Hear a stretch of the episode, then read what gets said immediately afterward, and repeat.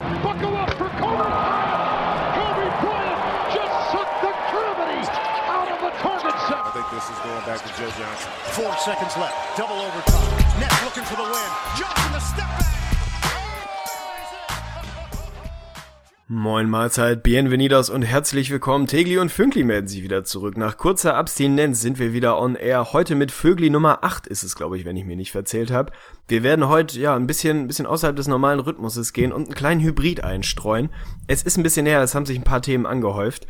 Wie geht's dir, mein lieber Fünkli? Geht's dir gut? Ist alles soweit fit bei dir? Ja, das ist jetzt eigentlich schon Punkt Nummer eins, der eigentlich verboten ist. Aber du hast es ja richtig Ja, gesagt. eben. Es ist heute so ein bisschen Hybrid. Fühlt sich auch ehrlich gesagt ein bisschen komisch an. Wochenende ist eigentlich normale Episodenthema und so. Da kommt man immer so ein bisschen locker rein mit so ein bisschen Quatscherei.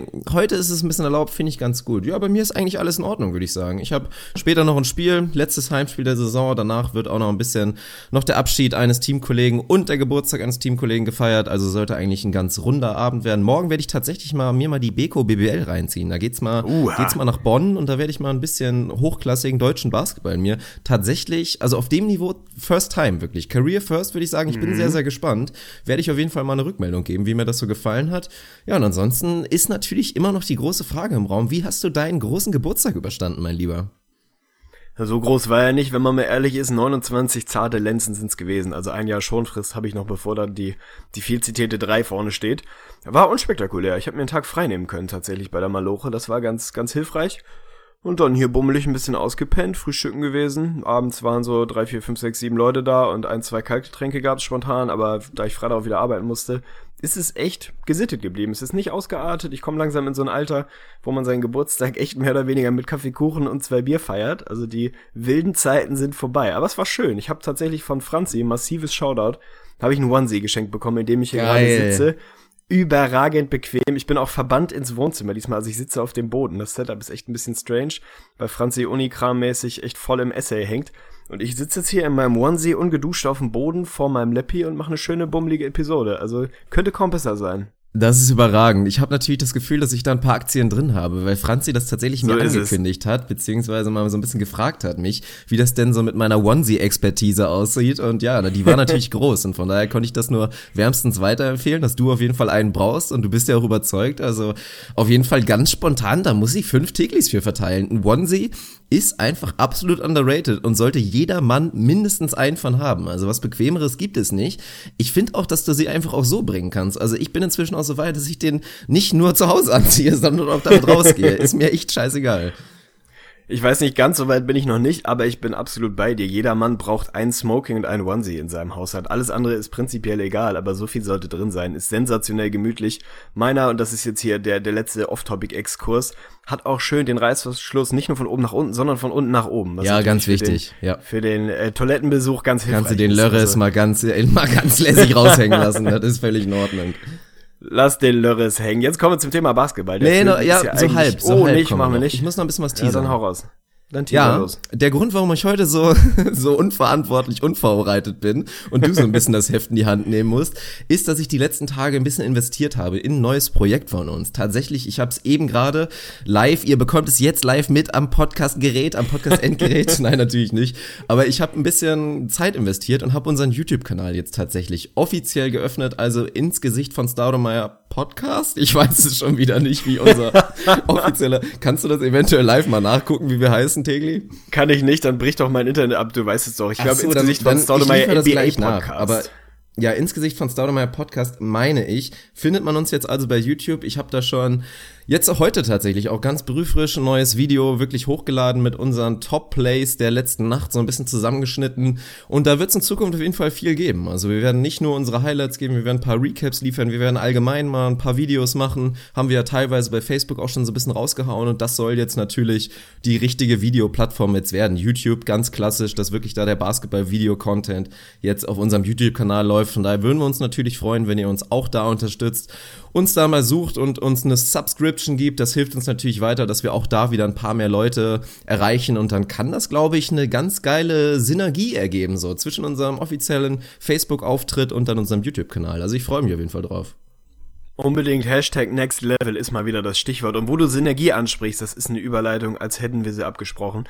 Wir kommen zum Vögli. Vögli Nummer 8, ich habe es vorhin schon mal gesagt, eigentlich ist er sozusagen die Symbiose aus unserer Community, also euch und uns, also ein paar Themen, die wir vorgeben, die wir uns so aus den Fingern saugen und das, was bei uns in der Facebook-Gruppe ins Gesicht von Staudemeyer NBA Talk am heißesten und breitesten diskutiert wird. Das alles wird in irgendein Konstrukt zusammengeschoben und mündet dann am Ende des Tages in den Vögel, den wir einmal die Woche rausknallen. Heute habe ich es vorhin schon mal gesagt, es wird ein kleiner Hybrid. Wir haben einfach ein paar mehr Themen, die wir auf der Leber haben, die wir raushauen wollen. Und in der Gruppe haben wir es ein bisschen durchgemischt. Normalerweise gibt es ein Thema der Woche von uns, das haben wir auch heute. Dann gibt es zwei Gruppenthemen, die am heißesten diskutiert wurden. Da gibt es natürlich immer so ein paar Schnittmengen und es gibt mal wieder ein paar Hörerfragen hinten raus. Ich hoffe, du hast die Twitter-Army, Facebook-Army vorbereitet. Also auch da gibt es wieder Grund zur Freude. Ich da gibt es Probleme, muss ich sagen. Ich eigentlich jetzt offiziell einen Beauftragten. Der gute Sam wollte das auf jeden Fall übernehmen. Ich glaube, das war jetzt ein bisschen zu spontan und das ist nicht ganz zu 100% seine Schuld, muss ich mal sagen, weil es war jetzt natürlich auch, wir haben erst gestern Abend wirklich den Aufruf gemacht, dass heute der Vögeli kommt und wir haben die Fragen dazu eingesammelt und es kann natürlich sehr gut sein, dass er das jetzt einfach nicht mitbekommen hat. Von daher bin ich zumindest so minimal vorbereitet und solange ich jetzt nicht in der nächsten halben Stunde noch eine Liste auf wundersame Art und Weise von ihm bekomme, muss ich gleich das auf dem Handy einfach mal aufrufen und so ein bisschen mehr schlecht und recht, glaube ich, noch mal einmal selber mir die Shoutouts zusammenbasteln. Mann, Mann, Achim. Also es ist ein Struggle heute, aber das mag man uns nach. Es ist real, definitiv. Samstagvormittag. The Struggle is real. Wir legen los. Unser Thema der Woche, ich habe es diesmal ein bisschen breiter gefasst, ist das viel zitierte Playoff Race. Also wir wollen uns da nicht auf ein Team oder zwei Teams konzentrieren, wie wir es sonst oft machen im Thema der Woche, sondern wirklich ein bisschen Big Picture Analyse. Was ist eigentlich los im Westen und im Osten? Das gehen wir gleich beides nacheinander durch es ist jetzt so die heiße Phase im Kampf um die letzten Playoff-Plätze. Die Storylines im Rest der Liga werden so ein bisschen dünner. Du hast die Teams, die so ein bisschen auslaufen lassen, sich Richtung Playoffs dann wieder eher schonen. Die klassische Phase zwischen All-Star-Break und Playoffs, die oft echt so ein, ja, oft ein fieser Struggle ist, wo es nicht mehr ewig viel gibt, wo man eigentlich nur noch wartet, wann endlich die Regular Season vorbei ist und sich dann in irgendwelchen wöchentlichen MVP Award Updates verliert, um noch irgendwelche Themen aus dem, ja, sich aus dem Anus zu kratzen. Playoff Race ist dieses Jahr ein spannendes, würde ich mal behaupten. Also da haben wir dann doch ein paar schöne Storylines. Wir machen das jetzt Conference für Conference. Fangen einfach mal im Westen an, weil es bei mir auf meinem klugen Zettel hier ganz oben steht. Wir haben im Prinzip vier Teams, die kämpfen, alle mehr oder weniger um einen Platz. Die Plätze eins bis sieben im Westen sind schon seit Wochen durch, wenn man mal ehrlich ist. Memphis und OKC thronen da gerade auf Platz sieben und sechs, aber da ist gehöriger Abstand nach hinten. Also eigentlich ist nur noch ein Platz wirklich offen, das ist Platz acht der dann gegen die Warriors oder Spurs gehen wird. Da kommen wir später nochmal drauf. Also auch das nicht ganz unspannend. Vier Teams kämpfen. Aktuell haben die Nuggets noch die Nase vorn, die auf Platz 8 sitzen. Knapp dahinter direkt die Blazers. Die Mavs sind wieder mit in der Verlosung und da wirst du klein, kleines bisschen nervös. Im Moment nur Elfter, aber absolut mit in der Verlosung die Minnesota Timberwolves. Und die spannenden Storylines sind da eigentlich relativ offensichtlich. All diese Teams sind echt in einer guten Phase. Absolut heiß sind gerade die Blazers und die Mavs, die vier in Folge gewonnen haben. Also da sieht's sehr, sehr gut aus. Die Timberwolves sind tatsächlich sieben und drei aus den letzten zehn. Also da sieht's im Big Picture sehr, sehr gut aus. Und mit denen will ich tatsächlich auch anfangen, weil das natürlich deine Herzensangelegenheit ist. Sie hatten gestern ein Statement-Win, wenn man so will. Es gibt spektakuläre Stats, die will ich dir jetzt nicht vorwegnehmen, aber seit dem All-Star-Break unfassbare Streak. Die Defense ist elitär. Ich glaube, sie sind sogar die beste Defense, das beste Net-Rating. Wenn man sich die letzten 15 Spiele anguckt, haben sie das fünftbeste Net-Rating. Also einfach ein sehr, sehr gutes Team gerade. Und da läuft es wirklich auf allen Zylindern Richtung Playoffs. Ist das ist es real? Sind die Timberwolves jetzt wirklich wieder voll im Angriffsmodus? Und viel wichtiger die Frage, haben sie dich wieder überzeugen können? Du struggles ja doch ein bisschen damit, wie du die Timberwolves am, am liebsten siehst. Bist du wieder all in? Bist du an Bord? Ich bin ja eigentlich schon seit längerem wieder all in. Also es läuft ja seit längerem eigentlich gut. Ich hatte nur erwähnt, das hatte ich ja glaube ich vor zwei oder drei Episoden gesagt, dass ich nicht wirklich glaube, dass sie da wirklich noch um den letzten Playoff-Platz mitspielen können, weil der Schedule halt wirklich brutal war. Aber die Timberwolves sind momentan wirklich so unfassbar heiß, dass sie da kaum was liegen gelassen haben in letzter Zeit. Wirklich gegen die starken Gegner. Natürlich jetzt absolut gehighlightet von der letzten Nacht, in der sie da wirklich die Warriors knapp geschlagen haben und wirklich fast wieder eine Führung vergeben haben, aber am Ende dann wirklich doch klatsch waren Andrew Wiggins mal endlich mal wirklich die wichtigen Freiwürfe getroffen in der Crunch-Time. Also ganz, ganz starkes Spiel und da bin ich natürlich absolut überzeugt. Und die Stats, die du vorhin so ein bisschen angeteasert hast, da muss ich mich beim guten Tim Frei bedanken, der da so ein Bild gerepostet hatte. Das ist wirklich spektakulär. Seit dem All-Star-Break, natürlich extrem kleine Sample Size, wir reden da von sechs Spielen, haben die Timos das beste Net-Rating der NBA, das beste Defensive Rating, haben die beste Field Goal Percentage, die beste True Shooting Percentage, die beste Rebounding Percentage. Also sind quasi das beste Team der NBA seit dem All-Star-Break. Und natürlich ist das, es geht mal ganz schnell. Ein Riesen-Blowout verfälscht dieses Stats natürlich komplett, aber der reine Eye-Test bestätigt das auch wirklich. Und wenn du mich fragst, ob ich eigentlich so richtig überrascht bin, dass es auf einmal gut läuft, nö, bin ich nicht, weil ich rede ja die ganze Zeit schon drüber.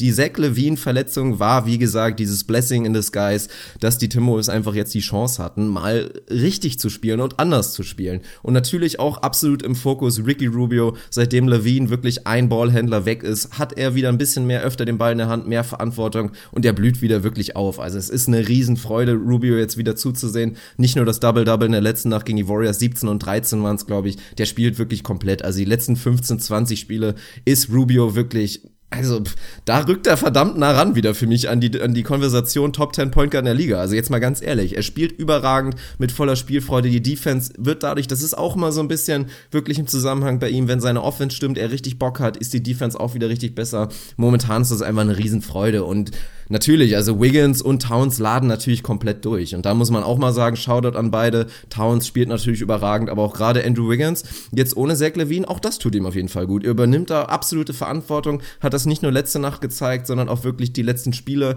Gefällt mir momentan extrem gut. Ja, Fünkli ist maximal halb, wer kann es ihm verdenken? Es ist ein bisschen eine spannende Geschichte bei den Wolves. Wir haben über die Levine-Thematik gerade du sehr ausführlich gesprochen. Es ist so ein bisschen dieses Addition by Subtraction. Also nimmst irgendwas runter, ein Element nimmst du raus und das Gesamtkonstrukt wird irgendwie dadurch besser. Also sie sind etwas organischer, es funktioniert alles ein bisschen besser zusammen. Ich glaube, Thibs ist gerade sehr, sehr zufrieden mit der Defense, die wirklich monatelang eine Problematik war, wo wir uns einen größeren, schnelleren Impact viel mehr von ihm erhofft haben. Ist das jetzt so ein typisches Ding?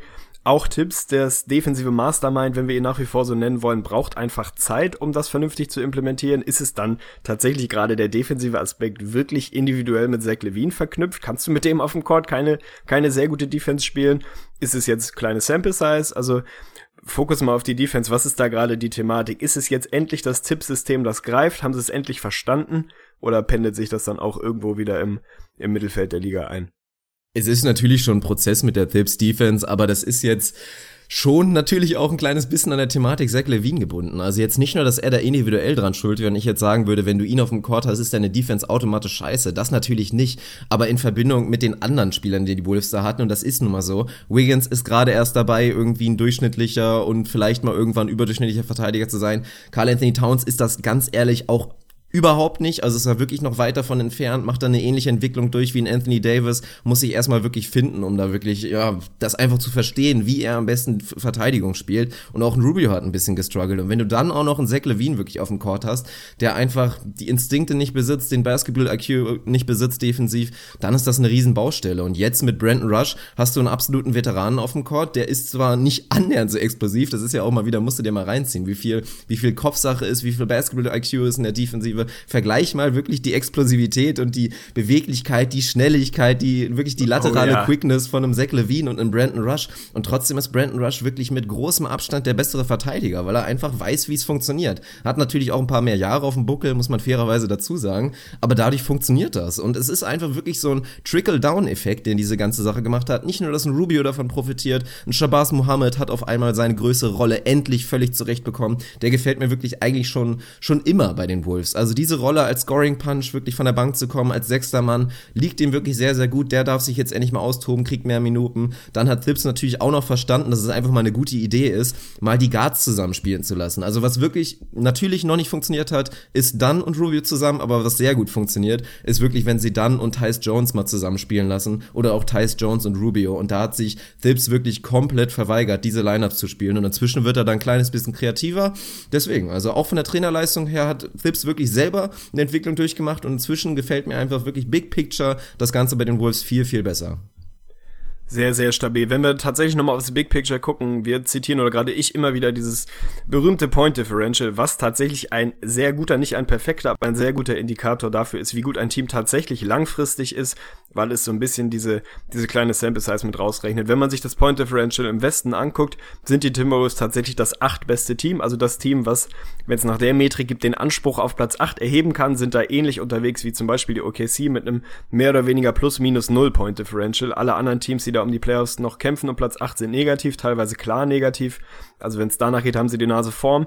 Form, die Nase Form, geil. Ich wollte eigentlich auf die Form kommen. wenn man sich die kurzfristige Form anguckt, da komme ich her, haben sie jetzt zwei in Folge gewonnen. Sieben und drei aus den letzten zehn, habe ich vorhin schon gesagt. Also auch da sieht es gut aus. Ich habe mir den Schedule mal angeguckt für die letzten Spiele. Es sind, glaube ich, 18 Stück. Also langsam, aber sicher muss man die zweieinhalb Spiele, die sie hinten sind, hinter Denver auf Platz 8 gerade, die musste dann jetzt halt auch mal holen. Und wenn man sich den Schedule anguckt, er ist partiell tatsächlich relativ hart, also was die reine Qualität der, der gegnerischen Teams angeht.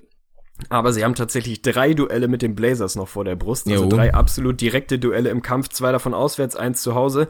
Aber da haben sie es, wenn man so will, in eigener Hand, da wirklich den Abstand noch kürzer zu machen. Und Fun Fact am Rande, sie haben noch dreimal die Lakers, also auch das innerhalb von 18 Spielen hinten raus. Der Schedule ein bisschen seltsam, dreimal Lakers. Normalerweise muss man sagen, drei Pflichtsiege die Lakers. Wir haben mehrfach drüber gesprochen, sind auf hammerhartem Tanking-Kurs. Die wollen ihren ihren letzten Seed im Westen zementieren, um größtmögliche Chancen auf ihren Pick zu haben. Also normalerweise sind das schon mal drei Wins, die man holen muss. Ansonsten wird es hart, aber gerade die Duelle mit den Blazers können da tatsächlich vorentscheidend sein. Ich habe das jetzt von hinten aufgezogen, also wir fangen mit den Wolves an, gleich geht's Richtung Mavs, Blazers, Nuggets, also wir rollen das von hinten auf. Theoretisch haben sie die schlechteste Ausgangslage, weil es zweieinhalb Spiele sind, aber mit den direkten Duellen, zweimal auswärts, da hast es, wenn man so will, fast selber in der Hand. Also gewinn mal zwei gegen die Blazers, die fünf gegen die Lakers, das sind schon mal fünf Wins. Dann bist du schon mal in ganz guter Position, musst die Top-Teams hier und da ärgern, aber dass Minnesota gerade das kann, in den, in den Spielen gegen die Top-Teams, dass sie da mithalten können. Das haben sie gezeigt. Insofern, so schlecht sehe ich die Chancen tatsächlich nicht. Nö, sehe ich sie auch nicht, aber man muss schon mal überlegen, also sie werden aus den verbleibenden 18, werden sie schon so, ja, so zwölf müssen da wahrscheinlich jo. schon draus wirklich Siege sein, sonst wird das schwierig. Also ich bin noch relativ optimistisch. Bitter war jetzt natürlich wirklich die Wolves. Jetzt geht gerade gegen die großen Gegner. Das waren also wirklich unglaublich wichtige Siege. Bloß dann guckst du halt mal, was auf den Nebenplätzen passiert ist. Und die Nuggets und die, die Dallas Mavericks und die Portland Blazers haben wirklich, haben halt auch gewonnen. Das ist halt natürlich bitter. Aber ich sehe bei keinem dieser Teams, und da werden wir ja gleich drauf kommen, sehe ich jetzt auch irgendwie diese Gefahr, dass sie jetzt nochmal richtig rollen und mal richtig loslegen. Also Dallas macht momentan sehr stabilen Eindruck, aber Denver ist ein Team, was meiner Meinung nach nicht jetzt auch komplett durchweg durch die ganze Saison nicht diese überragende Konstanz gezeigt hat. Also die haben auch immer mal ein paar Partien drin, wenn dann mal ein Jokic einfach mal eine Down Night hat, das können sie einfach gar nicht kompensieren. Also aktuell, ja, ich bin all in und ich finde es auch wirklich interessant mit dem Point Differential. Das ist so ein ganz stumpfer Stat, aber ja, wenn man einfach mal hinguckt, also ich für mich ist es absolut nachvollziehbar, rein vom Skill Level, rein vom Talent Level sind die Wolves das acht beste Team der Liga. Vielleicht ein bisschen höher theoretisch sogar, wenn sie nicht so grün in den Ohren wären und wirklich den Start zu verkackt hätten. Aber das kommt hin. Also für mich wäre es letztendlich auch einfach verdient, wenn die Wolves da einlaufen am Ende auf Platz 8. Finde ich gut. Wir kommen ganz am Ende, nachdem wir die vier Teams durchgegangen sind, noch einmal auf unseren Wunsch, auf unser Wunschergebnis und auf unseren Tipp. Also das wollen wir uns noch ein bisschen, bisschen aufhalten. Aber es ist tatsächlich so simpel, wenn man denn so will, das Point Differential, wenn man sich den, den Westen und die Standings einfach mal anguckt, die ersten sechs Teams, wenn man OKC und Memphis jetzt mal als gleichwertig betrachtet, denn die haben den gleichen Rekord, die sind mehr oder weniger stumpf nach Point Differential durchsortiert. Also das beste Point Differential haben die Warriors, dann kommen die Spurs, die Rockets, die Jazz, die Clippers und Memphis beziehungsweise OKC und genau in der Reihenfolge sind sie eben auch in den Standings sortiert. Insofern ist das immer ein guter Indikator dafür, was, was man von dem Team langfristig erwarten kann. Und da sind die Timberwolves von den Vieren dann das Team, was da die Nase vorne hat. Ob das dann reichen kann, wird auch von den Dallas Mavericks abhängen, die einen Platz davor liegen. Ein Spiel ist es nur. Auch die sind wirklich sehr, sehr heiß unterwegs. Also sind auf einer Four-Game-Win-Streak 6 und 4 aus den letzten 10, 9 und 6 aus den letzten 15. Also da sieht's wirklich gut aus. Durch Nerlens Noel haben sie nochmal Qualität dazu gewonnen. Ob das jetzt richtig oder falsch ist, das haben wir schon mehrfach besprochen. Sie sind jetzt dran, also sie haben absolut Anschluss an Platz 8. Für Nowitzki, fürs Herz wäre es eine schöne Geschichte. Anderthalb Spiele sind's hinter den Nuggets. Wenn ich mir den Schedule mal angucke, da wird's dann schon haarig. Sehe auch, die Mavs haben noch 18 Spiele auf der Uhr elf davon auswärts. Also das ist keine besonders gute Ausgangslage, haben jetzt einen Four-Game Roadtrip in den nächsten fünf Spielen vor der Brust. Also ein, ein Heimspiel haben sie jetzt noch, ich weiß gar nicht genau gegen wen. Und dann vier, vier schwere Auswärtsspiele. Da kannst du dann schon relativ schnell den Anschluss verlieren. Wenn du da zwei, drei von liegen lässt, dann wird's eng, denn die Rechnung, die hast du eben schon mal aufgemacht. Du brauchst keinen Rekord über 500 dieses Jahr, um auf Platz 8 einzulaufen, aber du solltest wahrscheinlich auch keine 7, 8 Spiele dahinter sein. Insofern brauchen diese Teams jetzt so einen kleinen Run. Die brauchen ja mindestens nochmal 10, wahrscheinlich eher 12 Wins. Und wenn ich mir das in 18 Auswärtsspielen vorstelle, dann wird das aus Sicht der Mavs schon schwierig. Also mein Wunsch sind sie nach wie vor. Ich würde es gerade gerade Nowitzki absolut gönnen, da nochmal seinen Run zu starten. Ehrlich gesagt glaube ich bei den Mavs tatsächlich sehe ich die geringste Chance da noch hinten rein zu rutschen, weil mir der Schedule einfach einfach dann doch wehtut. Ich weiß nicht, ob sie wirklich ein Team sind, was was da jetzt nochmal 12 aus 18 gehen kann, wenn 11 davon auswärts sind und das wirst du wahrscheinlich müssen. Also für mich die Chancen der Mess wahrscheinlich von den vier Teams am kleinsten. Nichtsdestotrotz erstmal eine schöne Story, dass sie überhaupt wieder in der Verlosung sind. Das auf jeden Fall. Ich finde aber, man darf bei den Mavs wirklich nicht unterschätzen, auch wenn ich da vieles von nachvollziehen kann von der Analyse. Sie sind dann doch wirklich das Team, was einfach diesen Veteran-Faktor dann doch noch am ehesten ja. hat. Also nicht nur durch einen Nowitzki, auch durch eine Matthews und wirklich, was da sonst teilweise noch im Roster rumläuft, sehe ich da irgendwie noch am ehesten, dass du vielleicht da diesen, diesen leichten Vorteil hast. Ansonsten wirklich sehr, sehr junge Teams mit unerfahrenen Spielern. Die Nuggets haben natürlich auch ein paar Veterans, aber halt keine echten Veterans. Das kannst du nicht wirklich mit dem Dirk Nowitzki vergleichen, der ja auch in dieser Saison so durchwachsen durchwachsen sie jetzt wirklich teilweise war, immer wieder bewiesen hat, dass er in Klatschsituationen einfach da war. Also von daher, Klar, ich wünsche mir die, äh, die, die Timberwolves, da werden wir später auch nochmal drauf kommen, aber ansonsten, was mein zweiter Wunsch wäre, das kann ich natürlich direkt schon mal spoilern, das wären definitiv die Dallas Mavericks und ich muss sagen, auch da, wirklich bei allem, was da passiert ist, bei allen Verletzungen, also auch da sind die Mavs ja wirklich eins der Teams, die am größten geplagt waren von allen und jetzt durch die Trades und wie sie das trotzdem kompensieren, auch da kann man definitiv einen Case dafür machen, dass das schon irgendwie verdient wäre, wenn sie dafür jetzt belohnt werden, wirklich für diese starke Phase. Absolut. Also ich glaube, sie haben wahrscheinlich den besten Coach aus den vier Teams, auch wenn ich ein Tipps-Fan oder Thips-Fan, wir haben uns immer noch nicht festgelegt, wie der Junge jetzt eigentlich heißt. Sie haben mit Rick Carlisle natürlich einen Magier, so haben wir ihn immer wieder genannt, der auch mit echt borderline miesem Material es immer wieder schafft, ein Playoff-Team auf die Beine zu stellen oder zumindest eines, was knapp dran ist. Insofern würde ich es ihnen wünschen. Ich glaube, wenn Seth Curry weiterhin seit dem All-Star-Game der bessere der Curry-Bruder sein kann, ja. Äh, Shoutout an Seth Curry, definitiv, der eine absolut heiße Phase gerade durchläuft. Lass mal kurz drüber sprechen, also das müssen wir jetzt echt mal machen. Hättest Dann haben das, sie eine Chance. Hättest du das annähernd erwartet? Nein, also in der Form glaube ich nicht. Ich habe ihn immer immer als als spannenden Spieler empfunden, als jemanden, der nur mal so ja, mal so das richtige Maß Selbstvertrauen, die richtige Situation braucht, um, um wirklich auch liefern zu können, dass der ein solides Skillset hat, dass der ein geiler Shooter ist, das ist kein großes Geheimnis. Nicht auf dem Niveau von Stephen Curry, aber wer ist das schon? Dass der jemand ist, der einen Wurf treffen kann, der, der schnell unterwegs ist, flink auf den Beinen ist, im Pick and Roll ganz nett agieren kann Klar, er hat es halt nie so wirklich auf die Platte gebracht, dass die Ceiling tatsächlich so hoch ist, wie er es jetzt im Moment zeigt. Also da ehrlicherweise selbst in kühnsten Träumen hätte ich nicht gedacht. Ich hätte immer gedacht, dass du aus ihm so einen soliden, ich sag mal vom Niveau Devin Harris mäßigen Rotation Guy machen kannst, dass er aber jemand ist, der dein Team wirklich über Phasen tragen kann, so wie er es im Moment tatsächlich tut, auch wenn das irgendwie irgendwie sich sich seltsam anhört, das so auszusprechen. So hoch habe ich die Ceiling nicht gesehen, aber ist so eine kleine Cinderella Story mal wieder. Definitiv. Also für mich greift da nach wie vor noch, da haben wir vor der Saison schon drüber gesprochen, da habe ich den Vergleich wirklich ja, hervorgebracht mit einfach Linsanity 2.0, dass ich mir das wirklich vorstellen kann, dass das passiert. Und im Prinzip sehen wir das ja gerade in dieser Phase. Der Hype ist zwar nicht ganz so riesig natürlich wie bei Jeremy Lin damals bei den New York Knicks, aber es ist schon vergleichbar. Und auch da muss man einfach mal wieder sagen, die NBA, das sieht man immer wieder, diese Mischung aus Opportunity und dann einfach auch Selbstbewusstsein, wenn so ein wenn so ein Typ, der natürlich sehr talentiert ist, einfach mal komplett durchlädt und einfach denkt, komm, bei mir läuft's momentan so, ich kann alles machen, dann läuft das auf jeden Fall auch gut, aber es ist natürlich auch da wird wahrscheinlich wahrscheinlich schon in gewisser Weise eine Parallele da sein zum Thema, wo ist die Ceiling von Seth Curry. Auch der wird ja Free Agent sein. Ich bin mal gespannt, was er für einen Vertrag bekommt, ob äh, die Dallas Mavericks da wirklich längerfristig zuschlagen und was sie bereit sind zu zahlen.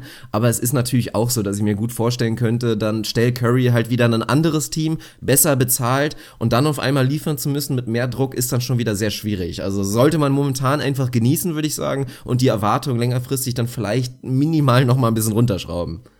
Ja, da bin ich dabei. Also ich glaube, das, was er da im Moment produziert, ist nichts, was man in einer großen Sample Size von dem Jungen erwarten kann und erwarten sollte. Da wird man mit Sicherheit oder mit an Sicherheit grenzender Wahrscheinlichkeit enttäuscht werden. Ich glaube, das hat er dann doch nicht im Köcher.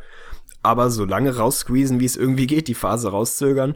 Wenn du die Heißigkeit gerade hast, gerade als Shooter, dann ist das nun mal was, was du konservieren musst und dann kann er dir natürlich insbesondere kurzfristig helfen. Ob es dann reicht für, ja, tatsächlich für, die, für den Eight-Seed, müssen wir gleich mal schauen. Wenn wir einen Platz weiterspringen, da kommen wir für mich zu so einem Thema, ha, tut mir ein bisschen weh. Die Portland Trailblazers, ich bin nicht der größte Fan, auch das haben, glaube ich, die letzten Monate gezeigt.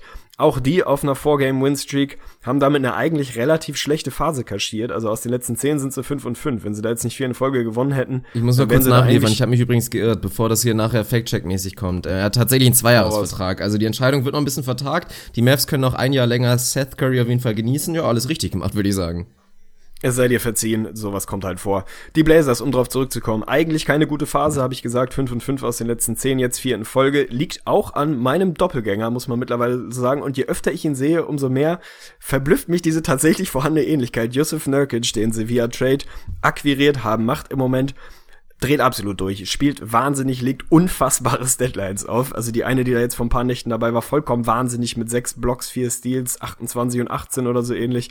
Vollkommen am Durchdrehen.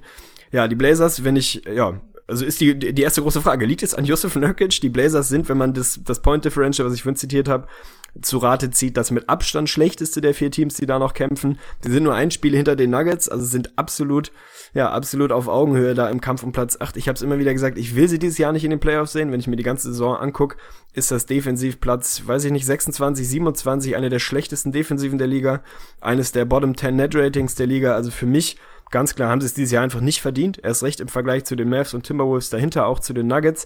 Ich will sie dieses Jahr nicht in den Playoffs sehen. Die Defensive ist mir zu schrottig, auch wenn die der Nuggets nicht besser ist, sondern eher noch schlechter, muss man auch mal fairerweise dazu sagen. Aber ist Josef Nurkic for real? Das, was der da die letzten, ja, die letzten sechs Spiele oder wie viele Spiele sind's, die, die er die ja bei den Blazers ein paar mehr sind, wenn man sich die Stats mal, rein, mal reinzieht. 16,5 Punkte, 9,5 Rebounds, 4,5 Assists, also der geht wirklich so ein bisschen auf Jokic-Spuren unterwegs, Richtung 20, 10 und 5. Anderthalb Steals, fast zwei Blocks, 54% aus dem Feld, acht Spiele sind's. Wahnsinnig heiß, der Junge. Also ist das tatsächlich for real? Ist das dieses, der Junge braucht halt nur mal eine neue Situation und kann auf einmal aufblühen? Oder ist das was, wo wir uns dann in den nächsten Tagen wieder darauf einstellen dürfen, dass auch der wieder von dieser Erde spielt? Na, also das ja natürlich sowieso, dass er da minimal abkühlt. Aber ich würde sagen, dass er offensiv for real ist, da habe ich jetzt nie dran gezweifelt. Also das hat er auch bei den Nuggets gezeigt. Das mit der Defensive ist halt nach wie vor ein Problem und da wird er auch nicht die Lösung sein. Also müsste man mal die Stats nochmal genauer reingucken, wie es wirklich ist. Aber momentan ist halt einfach, würde ich sagen, der Faktor, der ist unfassbar motiviert. Also der spielt wirklich mit einer Energie. Da gibt's kaum Parallelen aktuell, würde ich sagen, in der NBA. Und das zeigt sich natürlich auch in der Defensive. Also auch wenn du da ein bisschen limitiert bist, dann ist das trotzdem erstmal für die Blazers, würde ich ich sagen, ein riesen Upgrade. Und das ist natürlich schön und ich finde es auch einfach spannend. Also so ein bisschen das System der Blazers, muss man ja sagen, nimmt so im Nachhinein so ein bisschen was von Mason Plumley weg, würde ich sagen. Weil jetzt kommt da Nurkic mit rein, der nicht wirklich dafür be bekannt war, irgendwie große Playmaking-Qualitäten zu besitzen. Und auf einmal spielt er wirklich komplett die gleiche Rolle, nur noch mal ein besser. Also ist schon spannend. Ja, ist definitiv eine spannende Geschichte. Also der Junge ist eine der schöneren Storylines. Was man bei den Blazers noch erwarten kann, die nächsten Spiele, ist ein bisschen schwer zu sagen. Also wenn man sich den Schedule anguckt, sie haben jetzt wirklich einen Five-Game-Roadtrip vor der Brust. Also der wird hammerhart. Da musst du schon, schon schauen, dass du Anschluss behältst. Hinten raus, am, am Saisonende sieht's dann wiederum ein bisschen besser aus. Also sie beenden die Saison mit einem Four-Game-Homestand, also vier in Folge, auch relativ einfache Teams, die sie da vor der Brust haben. Insbesondere, wenn man sich mal anguckt, dass es bei vielen Teams dann Richtung Saisonende eher nicht mehr unbedingt darum geht, noch wahnsinnig viele Wins zu holen, sondern die Saison auszulaufen, sich nicht zu verletzen, im Zweifel nochmal ein bisschen auf die Standings zu schauen und vielleicht die Draft-Position nochmal minimal zu verbessern. Also man kann davon ausgehen, dass die die Saison stark, finish out strong, also stark beenden werden. Jetzt in den nächsten Wochen geht es erstmal darum, die Heißigkeit ein bisschen zu konservieren und zu schauen, dass man den Anschluss behält für mich, ja, wenn ich tatsächlich tippen müsste, also ich will es eigentlich nicht wirklich vorgreifen, aber die Blazers sind für mich, das kann ich ja schon mal so minimal, minimal vorab in den Raum stellen, eines der vier Teams, die da eher bessere Chancen haben, noch reinzurutschen.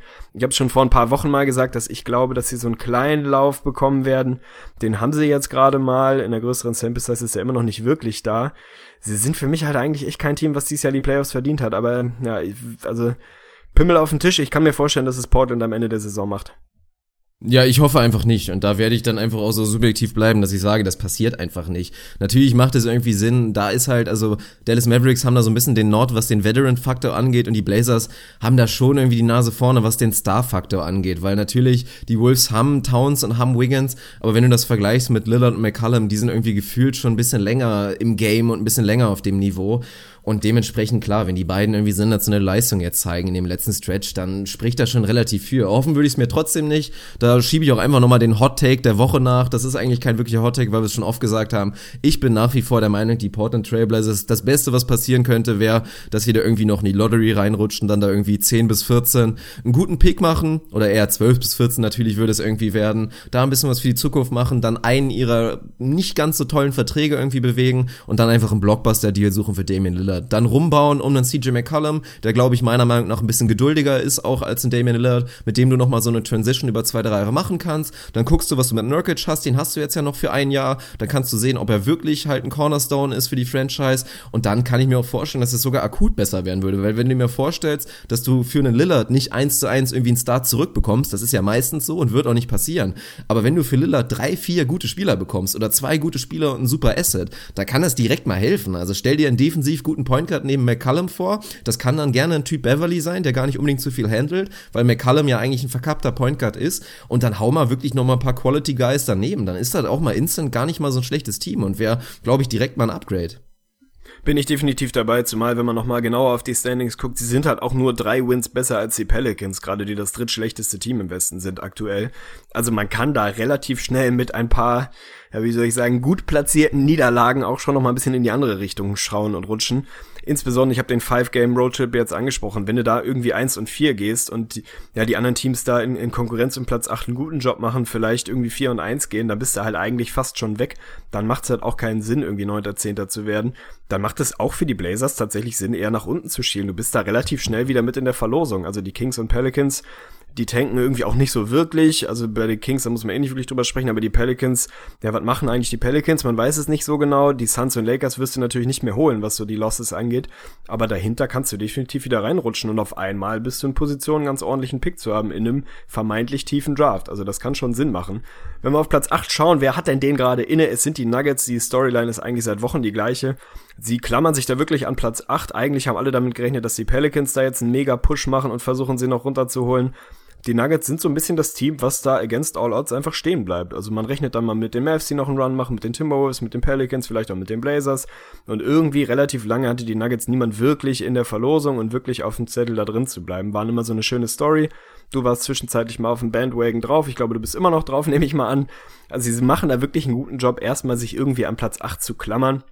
Nikola Jokic hat gerade zwei Spiele verpasst. Das haben sie ganz gut überstanden, haben eins gewonnen, eins verloren. Jetzt ist er wieder zurück. Da hörte es sich eigentlich so an, als wäre er ein bisschen länger raus. Ich habe das Fantasy-mäßig relativ eng begleiten dürfen, leider. Hat er mir gleich letzte Nacht wieder eine fette Statline reingedrückt. Also der Junge ist zurück, was natürlich kein großes Geheimnis elementar ist für die Nuggets. Wenn ich auch da mal Richtung Schedule gucke, auch da ist jetzt wirklich ja in den nächsten zwei Wochen die Phase, in der sich wahrscheinlich entscheidet, wohin die Reise geht. In den nächsten sechs haben sie aufgepasst, zweimal die Rockets, einmal die Cavs, einmal die Clippers. Also das ist hammerhart. Da kann es sehr, sehr schnell, sehr weit nach unten gehen. Da kannst du locker mal alle vier von verlieren. Und wenn die Teams hinter dir einen guten Job machen, bist du auf einmal nicht mehr Achter, sondern Elfter. Das kann sehr fix gehen. Also da müssen sie irgendwie schauen, durchzukommen. Dann wird der Schedule hintenrum einigermaßen machbar. Also es ist so um und bei 500 die Teams, die sie spielen müssen, haben direkte Duelle mit den Mavs und mit den Blazers. Zwar beides auswärts, aber die kannst du definitiv auch auswärts schlagen. Also da geht's jetzt, glaube ich, tatsächlich einfach darum, irgendwie durchhalten, irgendwie überleben, möglichst ein, zwei Wins gegen die Top-Teams rauszittern, wie sie es jetzt in den letzten Wochen schon öfter mal gemacht haben dann hast du eine Chance. Aber es wird, glaube ich, tatsächlich nicht leicht für die Nuggets. Nee, glaube ich auch nicht. Also ich würde aktuell da, wie gesagt, ja auch tippen, dass sie am Ende draußen bleiben werden. Aber die Denver Nuggets für mich von allen NBA-Teams, die da so ein bisschen da Fringe-Kandidaten sind, wirklich mit Abstand in der komfortabelsten Situation, meiner Meinung nach. Also wenn sie jetzt den achten Platz bekommen, dann ist das super, dann ist das eine riesen Story, dann kriegen sie Playoff-Raps für einen Nikola Jokic, werden natürlich eine Reise bekommen in der ersten Runde, das steht außer Frage. Aber das wäre super. Und wenn sie rausfallen, mein Gott, dann ist das genauso gut. Dann kriegen sie einen Lottery-Pick. Trotzdem war die Saison so positiv und das Beste, was passieren konnte, ist einfach wirklich dieser, dieser Aufstieg von Nikola Jokic. Inzwischen wirklich, alle erwähnen ihn wirklich bei den absoluten Shooting Stars und bei Leuten, bei denen man in der Zukunft raufgucken muss. Jeder. Die NBA-Experten, Spieler, alle sind auf dem Nikola Jokic Bandwagon drauf und das ist natürlich unfassbar wichtig für die Franchise, dass sie jetzt wissen, wir können mit ihm immer Werbung machen für potenzielle Free Agents oder da irgendwie weiterbauen. Von daher, die Zukunft ist rosig und bei den Nuggets ist ja eh so ein bisschen der Fall. Egal, ob Playoffs erreichen oder nicht, es wird ja in der Form auf keinen Fall weitergehen. Wenn sie jetzt in die Playoffs kommen, dann wird man trotzdem nicht mit einem Chandler, mit einem Gallinari, mit einem Moody, einem Harris und so weiter, mit einem Will Barton, was sie alles haben. Man wird nicht mit all denen weitermachen. Von daher, es wird sich was verändern und für mich ist das relativ unwichtig, ob man jetzt da in die Playoffs kommt oder nicht. Ja, bin ich im Prinzip dabei. Also gerade Jokic löst einen unfassbaren Hype aus. Insbesondere natürlich nicht weiter überraschend in Osteuropa. Und das ist ein verdammt großer Basketballmarkt, der da wartet. Also für die Nuggets alles richtig gemacht. Das Einzige, was man ihnen vorwerfen kann, ist, dass sie ein bisschen spät wirklich all in bei Jokic gegangen sind und ihn zu lange da irgendwie haben von der Bank kommen lassen. Sich nicht so richtig entscheiden konnten. Ist es Nurkic? Ist es Jokic? Was machen wir eigentlich mit dem Jungen? Im Prinzip, wenn man sich die Stats immer wieder anguckt, seit dem, seit dem Zeitpunkt, als der Junge gestartet ist und wirklich die Schlüssel in die Hand bekommen hat, sind die einfach ein sehr, sehr gutes Team. Unfassbar schön schön anzusehen.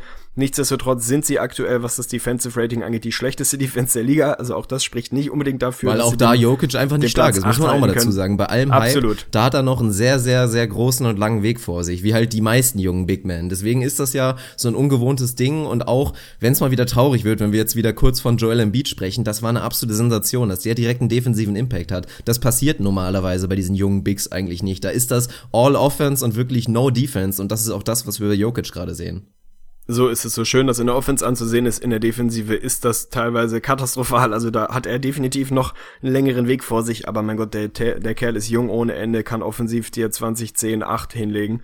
Also da musst du dann auch damit leben, dass der defensiv aktuell noch so eine kleine Liability ist. Titten auf den Tisch, mein Tipp, mein Wunsch, mein Wunsch sind die Mavericks, das habe ich glaube ich jetzt mehrfach gesagt, auch wenn ich natürlich so ein kleines Timberwolves-Herz habe, aber wenn ich es mir aussuchen dürfte, dann würde ich Dirk Nowitzki nochmal in der Playoff-Serie in diesem Jahr sehen wollen, vielleicht kriegt er im nächsten Jahr nochmal eine, aber ich will dieses Jahr nochmal Dallas und Nowitzki und Rick Carlisle und Mark Cuban in den Playoffs sehen, einfach weil es eine schöne Geschichte ist. Wenn ich tippen müsste, mein Geld auf den Tisch, tatsächlich aktuell würde ich mein Geld auf die Blazers setzen. Wenn es nicht die Blazers sind, dann wären es die Wolves bei mir, also die beiden habe ich da vorne. Wen hast du als Wunsch? Ist glaube ich kein großes Geheimnis. Auf wen tippst du, wenn du heute tippen musst? Das ist alles keine große Überraschung. Tipp Wolves, Wunsch Wolves, von daher all Wunsch Wolves, Wolves. everything. Stabil, aber es wird spannend. Wir haben noch 18 Spiele vor der Brust, also da wird's bis zum Ende heiß bleiben, würde ich mal behaupten. Also ich glaube, man kann ausschließen, dass ein Team da jetzt eine absolute Streak hinlegt und damit wegrennt. Insofern haben wir auch, auch in dieser absolut underwhelmenden Phase der Saison noch, noch ein paar Storylines, die interessant sind. Ist doch auch was Schönes. Definitiv. Dann machen wir weiter mit dem Osten, wa? Machen wir weiter mit dem Osten. Da sieht es im Prinzip ähnlich aus. Da sind es tatsächlich sogar fünf Teams, die kämpfen, auch wenn du, glaube ich, gleich eine Petition aufmachst, eins davon rauszuwerfen. Ich nehme an, das sind meine Chicago Bulls. Aber wenn ich mir die Standings angucke, dann sind es tatsächlich fünf Teams, die, wenn man so will, um drei Plätze kämpfen. Die Plätze eins bis fünf in welcher Reihenfolge auch immer, sollten zementiert sein, auch wenn der Abstand von den Hawks auf Platz fünf zu den Pacers auf Platz sechs nicht riesig ist, aber das sollte normalerweise reichen. Dann haben wir die Pacers an sechs, die Pistons an sieben, die Bucks im Moment an acht, meine Chicago Bulls seit länger mal wieder rausgerutscht an neun und die Cinderella Story der letzten Monate, die Miami Heat das heißeste Team aller Zeiten, unfassbare Geschichte, müssen wir gleich nochmal drüber reden, die da im Moment an zehn sitzen, aber es sind tatsächlich satte zwei Spiele, die diese fünf Teams unterscheiden. Also da ist es eng, wie es nur, wie es nur eng sein kann. Drei Teams für fünf Plätze, andersrum, fünf Teams für drei Plätze. Wir werden gleich mal drauf schauen, wen wir denn da vorne sehen. Die höchste Heißigkeit, würde ich mal sagen, haben die Bucks und die Heat. Also die Bucks aktuell fünf in Folge gewonnen, die Heat drei in Folge gewonnen und wenn mich nicht alles täuscht, sind sie 20 und vier aus den letzten 24 oder so ähnlich. Das muss man sich nochmal vorstellen. Sensationelle Phase der Miami Heat mit einem Roster, was jetzt auch nicht zu absoluter Fantasie anregt. Deine Bucks sind zurück, ist glaube ich eine schöne Geschichte, 7 und 3 aus den letzten 10. Chris Middleton ist wieder da, bei den Bucks läuft es wieder besser. Sie machen jetzt ihren Playoff-Push, den wir immer erhofft haben. Wir haben sie eigentlich ein bisschen besser gesehen. Die Verletzung war irgendwie hart, sie waren zwischenzeitlich fast abgeschlagen. Jetzt sind sie wieder da. Also an dich die erste Frage, wer ist da die, die, die schönste Story für dich? Wie hype bist du, dass die Bucks da wieder reinrutschen? Ja, definitiv die Bugs. Auf jeden Fall die schönste Story für mich, weil gerade das ist natürlich auch ein bisschen eigen, eigensinnig von mir, weil ich da ja vor, weiß ich nicht, drei, vier Wochen so relativ plakativ da mal eine Aussage rausgehauen habe, dass ich mir gut vorstellen kann, dass wir die Bugs in den Conference Finals sehen, als sie da wirklich zwischenzeitlich da so einen kleinen Push für Homecourt gemacht haben im Osten. Dann sind sie wirklich komplett raus gewesen und wir hatten sie mehr oder weniger abgehakt, muss man mal dazu sagen, gerade auch weil es bei Middleton sehr, sehr langsam voranging, aber inzwischen sieht's wieder super aus. Janis ist wieder auf dem, wirklich auf dem kleinen Upswing. Auch da muss man ja mal sagen, ein bisschen spannend. Nach diesem unfassbaren Hype und Janis ist einer der besten drei Spieler der NBA, ist auch er wirklich ziemlich abgeflacht und war auf einmal mal wirklich kein Thema mehr bei niemandem so ungefähr. Von daher ist das für mich wirklich sehr, sehr spannend und ich hoffe absolut und ich denke auch, dass es realistisch ist, dass die Bucks am Ende mindestens auf sieben einlaufen werden und dann wirklich hoffentlich nicht diese Serie gegen die Cavs bekommen. Und dann freue ich mich drauf. Dann wird es auf jeden Fall ein spannenderes Erstrunden-Matchup. Absolut, wir haben immer wieder gesagt, dass sie ein Team sind, was spannend sein kann in den Playoffs, was tatsächlich auch ein bisschen unangenehm sein kann. Auch da, wenn ich das viel zitierte Point Differential mit reinnehme, sind sie von diesen fünf Teams vermeintlich das Beste, das einzige mit einem positiven Point Differential, mit Ausnahme der Heat, die da noch ein knapp kleines bisschen drunter liegen. Also wenn es nach der Metrik geht, dann werden, ja, die Hornets habe ich jetzt aus der Verlosung genommen, weil sie einfach zu weit weg sind. Also die habe ich da jetzt nicht mehr mit in die Player-Verlosung genommen. Man mag es mir nachsehen, wer weiß, vielleicht machen sie noch einen Push, aber die sind da schon noch mal zwei weitere Spiele hinten. Die sehe ich da eigentlich nicht mehr unbedingt in der Verlosung wenn es dann, ja, wenn es dann die Bugs werden, dann ist das, glaube ich, eine schöne Geschichte. Giannis in den Playoffs. Chris Middleton schön schnell wieder zurückgekommen, macht einen guten Job. Malcolm Brockton als Rookie macht dann einen sehr, sehr schönen Job. Also die Bugs haben ganz gute Karten. bessere als meine Chicago Bulls, würde ich mal vermuten. Da müssen wir kurz drüber reden. Ich möchte es kurz halten. Ich möchte es wirklich kurz halten. Die Bulls haben vier in Folge verloren, sind fünf und fünf aus den letzten zehn, hatten vorher einen, einen ganz guten Stretch. Im Moment muss man sagen, es, es tut weh, die haben die Playoffs ganz einfach nicht verdient. Meine Prediction jetzt ist, dass sie klar rausfliegen, dass sie da deutlich die Playoffs verpassen werden wieder. Mein Jimmy ist etwas kühler unterwegs. Man kann, glaube ich, einen Case dafür machen, dass er große Teile der Saison Top-10-Spieler der Liga war, zumindest Borderline, da war er absolut elitär unterwegs. So krass ist es mittlerweile nicht mehr, ist wieder ein bisschen auf dem Boden der Tatsachen angekommen, spielt immer noch eine überragende Saison, aber nicht mehr so ganz elitär. Dwayne Wade verpasst hier und da ein Spiel, wir haben die Trades thematisiert, da haben sie ein bisschen was abgegeben und jetzt noch nicht, noch nicht instant den Boost bekommen, also ich, es tut mir wahnsinnig leid, eigentlich würde ich dir den Satz überlassen wollen, aber ich fürchte, die Bulls werden keine Chance auf die Playoffs haben. Ja, auf jeden Fall. Das habe ich relativ plakativ auch in unserer Facebook-Gruppe rausgehauen ins Gesicht von Stoudemire Talk. Da habe ich, hab ich einfach wirklich mal reingeguckt und dann mit einem Grinsen festgestellt, yo, das wird auf jeden Fall nichts bei den Bulls. Und das ist definitiv verdient. Ich bin mal gespannt dann, wie die Offseason aussehen wird und wie vor allen Dingen die Stars sich dann äußern würden, wie sich ein Wade und ein Butler äußern wird, wenn das Playoff auskommt und es spricht einfach unfassbar viel dafür. Also die Miami Heat sind real, das greifen wir jetzt schon mal vorweg. Und auch die Bucks sehe ich da wirklich deutlich stärker. Und die Bulls, nach wie vor ist ja keine große Überraschung. Es ist nicht besser geworden. Das ist immer noch eine Katastrophe. Ich erinnere mich noch an das letzte Spiel, was ich von, von ihnen covern durfte für Spox. Ich erinnere mich gerade nicht mehr an den Gegner, aber das war wirklich, das war wild. Die haben wirklich, man kann einen Case dafür machen, dass die sechs verschiedene Point Guards gespielt haben. Es war wirklich unfassbar. Gestartet mit Grant, der auch natürlich, also wahrscheinlich mit großem Abstand der schlechteste Starter in der NBA ist, wenn du ihn als Starter nehmen willst. Dann kommt Rondo von der Bank rein und übrigens mal Shoutout an Rajon Rondo, der macht das richtig gut. Und ich muss auch echt sagen, ja. also rein charakterlich bin ich absolut überrascht und Hut ab, dass er diese Rolle so gut annimmt. Und der ist tatsächlich einer der besten sechsten Männer aktuell in der NBA, also rein vom Power Ranking her, der macht das richtig richtig gut.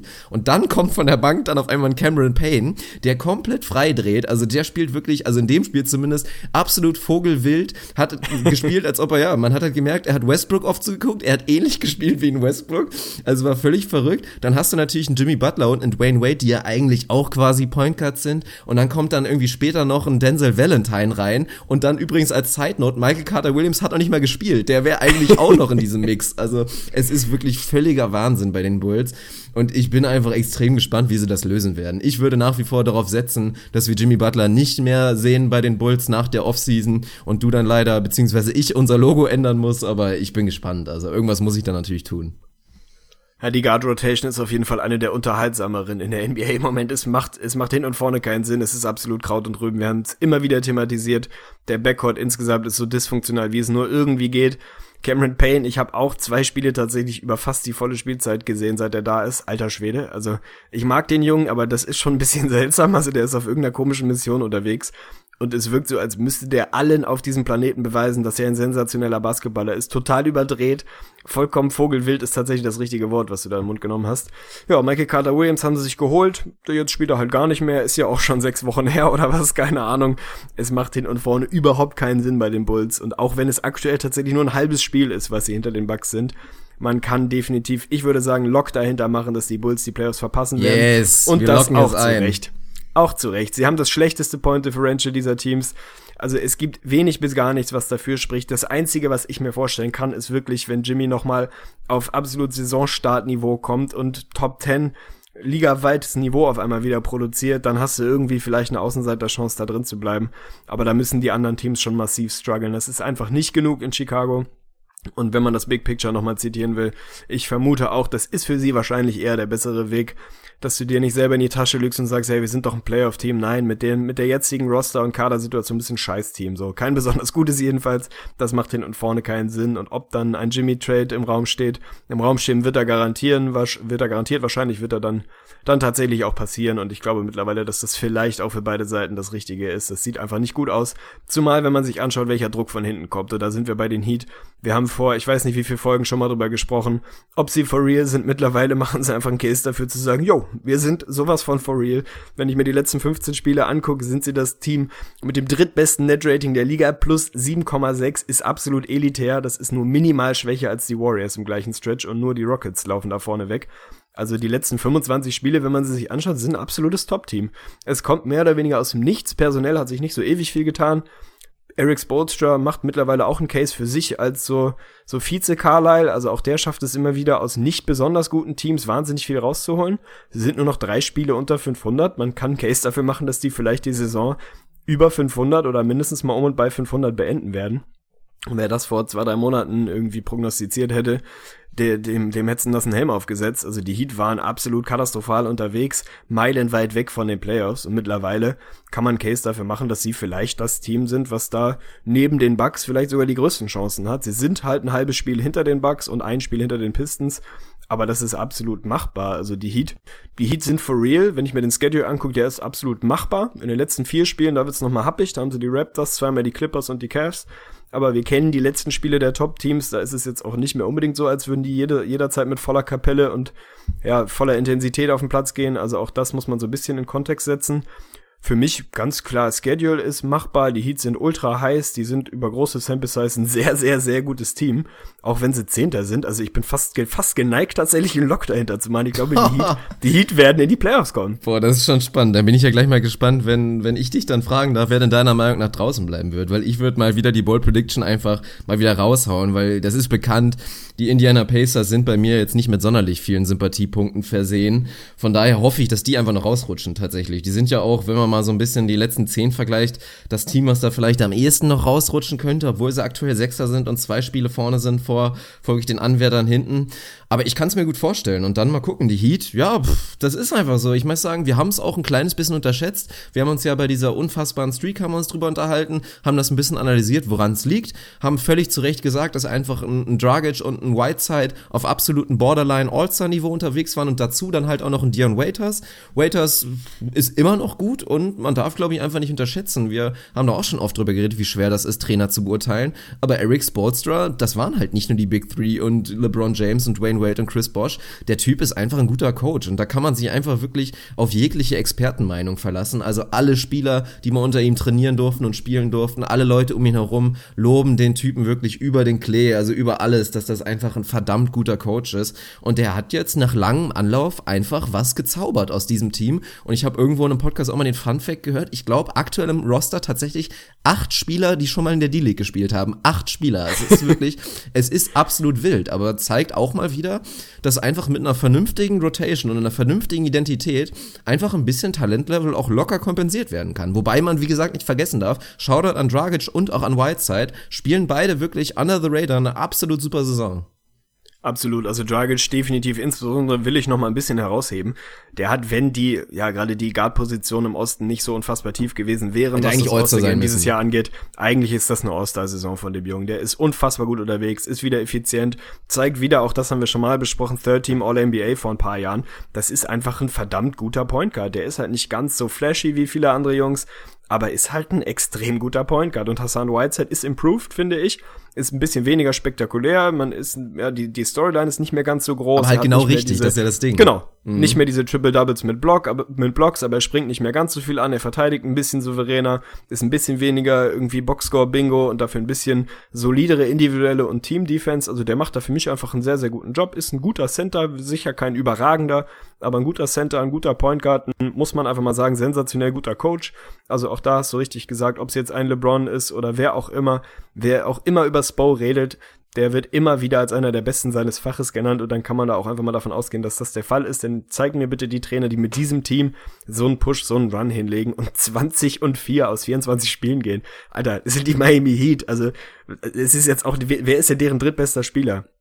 Tyler Johnson, Dion Waiters, keine Ahnung. Also es ist jetzt echt nicht so, als wäre ja, das viele Kandidaten. Roster. Also ja, ich meine, Jake Johnson von Roster, der Bank macht sagt, einen super Job. Das ist, das sind viele Kandidaten, die da jetzt wirklich klassisch einfach die Opportunity nehmen und da wirklich viel draus machen. Also es geht ja damit los bei der tragischen Verletzung von Andrew Bogut. Ich habe den Namen schon wieder vergessen. Jetzt mal ganz ehrlich. Also derjenige, der dafür verantwortlich war, dass Andrew Bogut sich das Schienbein gebrochen hat, ganz ehrlich, noch nie vorher gehört. Also nee, kann da, ich auch da steht einer, spielt wichtige Minuten für dieses Team, was einen Push für die Playoffs macht. Und das ist einfach ein absoluter Nobody. Also es ist, es ist wirklich absolut verrückt. Und da muss man auch mal wieder zu sagen, man ist immer ein bisschen vorschnell einfach zu sagen, hey komm, tankt doch einfach. Geht doch wirklich voll in die Lottery und holt euch einen Top 5 Pick. Weil letztendlich muss man auch sagen, was Besseres hätte für Miami nicht passieren können. Die beweisen gerade, dass die mit einer absoluten Rumpftruppe einfach trotzdem als Franchise so gut sind, dass es trotzdem läuft. Und das ist doch ein Signal, was du aussenden willst, wieder für Agency 2017, dass solange Pat Riley da ist und solange ein Spo noch der Coach ist, dass es einfach läuft. Und das sogar ohne All-Stars, ohne echte Stars. Und dann, ja, glaube ich auch, dass sie da eine gute Chance wieder haben werden, mit natürlich einfach dem Beach, dem guten Wetter und auch den Steuervorteilen, da jetzt wirklich wieder Big Player zu sein in der Free Agency. Ja, absolut. Stabiles Shoutout an Miami. Wenn wir weiter Richtung Playoff Race gucken, haben wir noch zwei Teams, die ja so ein bisschen weiß ich auch nicht, unterm Radar sind. Man redet nicht so ewig viel über sie. Man redet nicht so wahnsinnig viel über die Pistons. Man redet mittlerweile auch nicht mehr ewig viel über die Pacers. Aber das sind die beiden Teams, die da in der Reihenfolge an Platz 7 und 6 sitzen. Also haben da im Moment die Playoff-Plätze für sich zementiert. Ob das so bleibt, ist eine spannende Frage. Also ich glaube, bei den Pacers ist mittlerweile in den letzten Wochen durchgeklungen, oder Monaten vielmehr, dass du nicht deren größter Fan bist. Bei mir ist es im Prinzip ähnlich. Ist für mich so ein Team, interessiert mich einfach nicht. Also einfach Gleichgültigkeit und das ist, glaube ich, im, im NBA-Geschäft mit das Schlimmste, was du über ein Team sagen kannst. Die sind mir einfach total egal. Also es ist einfach, es ist das Bayer Leverkusen der NBA, es ist mir einfach komplett egal. Also ob es die gibt oder Peng, interessiert mich hinten und vorne nicht. Ich sehe Paul George traditionell ein bisschen besser als du. Ob das dann reicht, um den Vorsprung zu halten. Aktuell sind sie da vermeintlich in der besten Lage, sind knapp über 500. Aber wie gesagt, es sind nur zwei Spiele, die sie vor den Heat und auch den Bulls sind, falls sie da doch nochmal einen kleinen Push machen sind eigentlich in einer ganz guten Lage. Aber ja, der Trend ist nicht so wahnsinnig stark bei den Pacers. 4 und 6 aus den letzten 10 haben jetzt wieder verloren. Point Differential ist auch nicht besonders prall. Das ist nach den Bulls das zweitschlechteste von diesen Teams. Irgendwie ist halt immer wieder die Frage, wie bewertet man diesen Paul George Faktor, der einfach immer noch ein, Superstar der Liga ist, vielleicht nicht mehr ganz auf dem Niveau, wo er sich gesehen hat, wo wir ihn gesehen haben, aber immer noch ein elitärer Basketballer, ist das genug. Wenn ich mir jetzt tatsächlich den, den Schedule mal angucke, sie haben noch dreimal die Raptors, sie haben noch Boston, sie haben die Cavs und die Jazz, der Rest ist machbar, aber der Rest ist dann auch schon gar nicht mehr so ewig viel. Also da ist ein bisschen die Frage, wie viel können sie da mitnehmen von den Top-Teams, gerade von den Raptors, also gerade im Osten haben sie da fast alles nochmal vor der Brust. Ob es dann am Ende des Tages hinten reicht, ich weiß es nicht. Also sind, ist Paul George genug, um die Pacers in die Playoffs zu tragen? Das ist eigentlich die Frage. Nö, ist er nicht. Also das merkt man und auch, du hast mich jetzt ja gerade mit reingenommen, dieses, was wir dachten. Ich bin ja schon sehr, sehr lange auf dem Trip, dass für mich Paul George kein echter Superstar ist und das realisieren viele Leute auch wirklich gerade während der Saison. Also wenn jemand der Podcast-Welt mal links und rechts hört, auch im amerikanischsprachigen Bereich wirklich, also da ist da sind viele inzwischen wirklich realisieren das, dass Paul George alleine halt einfach nicht reicht. Und das ist halt so ein bisschen die Sache. Wenn du das als Kriterium nehmen willst für einen echten Superstar, ja, das reicht halt einfach nicht. Das ist so ein bisschen das Ding. Also ich will ihn nicht zu stark kritisieren. Wenn er jetzt zu den Boston Celtics geht, kann er natürlich ein super Leerzeichen-Star sein, ganz klar. Dann kann er in dieser Rolle wahrscheinlich auch sehr, sehr gut sein und wieder auf All-Star-Niveau kommen und sonst was. Aber er ist halt nicht in dieser absoluten Güteklasse 1. Ähnlich natürlich, man darf nicht mit LeBron James vergleichen, aber auch wirklich, wenn du eine Stufe runtergehst, ist Durant, Westbrook, was auch immer. Da ist noch mal ein Schritt zwischen. Das ist er letztendlich einfach nicht. Da fehlt ihm ein bisschen was. Er hat einfach nicht dieses absolut komplette Skillset. Müssen wir vielleicht mal wann anders mal ausführlicher drüber sprechen, wo ich wirklich die Kritik jetzt ganz genauere ansetze bei ihm. Aber ich hoffe, dass das letztendlich nicht reicht, weil für mich rein auch vom Spannungsfaktor her, also die Pistons und auch die Pacers sind für mich mit Abstand die ungefährlichsten Teams wirklich von denen. Also bei beiden würde ich ein absolut deutliches Erstrunden aus wirklich prognostizieren und bin der Meinung, dass da die Heat und auch die Bucks theoretisch gefährlicher sein könnten. Da bin ich dabei. Also über Paul George, finde ich, machen wir einfach nochmal so eine, so eine Mini-Episode, wo wir vielleicht uns mal intensiv mit Paul George beschäftigen. Ich sehe ja, nach wie vor etwas besser als du. Ich unterschreibe definitiv, dass er in dieser A-Riege der Superstars absolut nichts verloren hat. Vielleicht sehe ich ihn eine halbe Stufe besser, als du ihn im Moment siehst. Aber das finde ich interessant. Können wir mal eine Episode machen, wo man dann auch mal so in diesen Jimmy Butler, Gordon Hayward, Paul George Vergleich geht, die ja alle so ein bisschen ähnlich unterwegs sind. Finde ich spannend. Also das sollen wir uns mal aufbewahren. Ansonsten bin ich tatsächlich bei dir, was das Thema Gefahr in den Playoffs, Potenzial eine Serie irgendwie zu gewinnen oder richtig eng zu machen, bin ich bei dir. Da sind die Pacers für mich definitiv dead last aus diesen Teams und auch die Pistons, die ich immer gerne mag. Ich glaube, auch das ist kein Geheimnis. Die gehören da für mich leider Gottes auch mit in die Riege. Die sind irgendwie nicht so richtig funktional. Die haben jetzt in den letzten Monaten einen ganz guten Job gemacht, den Rekord wieder Richtung 500 zu schieben. Die waren teilweise echt deutlich drunter, sind jetzt im Moment ganz gut unterwegs so hundertprozentig klicken tut's trotzdem nicht. Wir haben immer wieder darüber gesprochen, Reggie Jackson, so eine okaye Saison. Andrew Drummond eigentlich gut, aber irgendwie auch nicht den nächsten Schritt gemacht, den wir uns alle erhofft haben. Insgesamt KCP, also Cantavius Caldwell Pope, auch überragender Name, immer ein bisschen streaky, hat Nächte, wo er unfassbar gut unterwegs ist, hat Nächte, wo er im Prinzip ein absoluter Nullfaktor ist. Also die Pistons sind mittlerweile ungefähr da, wo sie hingehören. Sie sind ein grundsolides 500er Team. Eigentlich hätte ich gedacht, sie wären wahrscheinlich das Team, was da rausfliegt aus den Playoffs. Dann habe ich mir den Schedule angeguckt. Sie haben jetzt einen, einen harten Stretch mit vier, fünf Spielen, die nicht so einfach sind. Aber dann, wenn du dir das mal in Folge reinziehst, dann haben sie innerhalb von acht Spielen in der Reihenfolge die Suns, die Nets, die Bulls, die Magic, die Knicks, die Heat, die Nets und die Bucks. Also das ist definitiv mal, mal, mal ein Eastern Roadtrip, wo du locker 6 und 2, eher vielleicht 7 und 1 gehen musst. Also die Nets musste zweimal schlagen, die Magic musste schlagen, die Knicks musste schlagen, die Bulls musste eigentlich auch schlagen und dann hast du noch die Heat und Bucks. Kannst du ja auch noch mal irgendwie eins von holen, vielleicht verlierst du die beide, aber dann gehst du 6 und 2 oder 7 und 1 aus diesem Achter Stretch musst du im Normalfall, wenn du in die Playoffs willst, sonst hast du es auch nicht verdient. Dementsprechend habe ich sie jetzt auch Mini-Spoiler. Ich habe sie mit in den Playoffs. Normalerweise würde ich sagen, wenn die alle jetzt mal hypothetisch den gleich harten Schedule hinten raus hätten, würde ich sagen, die Pistons machen es nicht dieses Jahr und fliegen da raus. Aber ich glaube, das ist einfach, das sind sowas von viele garantierte Wins. Also ganz Ja, ehrlich, zweimal die Nets, die Magic, die Knicks und, und, und die Suns, das sind eigentlich fünf Wins, die kannst du kaum verhindern. Das lässt sich wirklich kaum vermeiden. Und dann bist du einfach, dann bist du zu gut, dann bist du ein Team, was mindestens bei 500 ist und das sollte dann am Ende der Saison reichen. Richtig spannend finde ich sie dieses Jahr auch nicht. Also ich finde auch, da haben die anderen Teams ja ein bisschen mehr Fantasie, was die Playoffs angeht. Wenn wir wieder wie im, wie im Westen einmal Wunsch, einmal Tipp machen. Wunsch ist bei mir, glaube ich, relativ klar. Ich will die Bulls irgendwie in die Playoffs. Ich will die Heat und ich will auch die Bucks. Also das ist, das ist relativ straight. Wenn ich tippen muss, wie gesagt, bei den Pistons mache ich so ein halbes Lock hinter, weil der Schedule einfach ist.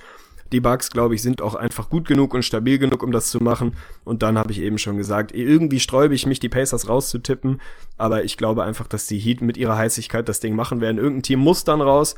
Wie gesagt, die Pistons sehe ich nicht rausfliegen, die Bucks auch nicht. Dann bleiben für mich Ausschlusskriterium nur die Pacers, die gerade an sechs sind und eigentlich die beste Position haben. Ja, spannend. Aber irgendeiner muss gehen und dann, dann ist es am Ende, sind es die Pacers. Ob so, ob es wirklich so kommt, weiß ich nicht. Also glaube ich vielleicht eigentlich eher nicht. Aber ja, wie gesagt, die Pistons, die, die werden zu viel gewinnen.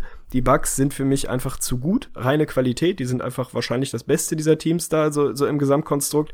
Und Miami will ich. Also Miami ist für mich so ein bisschen der, der X-Faktor. Wahrscheinlich am Ende des Tages, wenn ich Geld setzen muss, würde ich sagen, die Pacers machen es irgendwie an acht und für die Heat reicht's knapp nicht.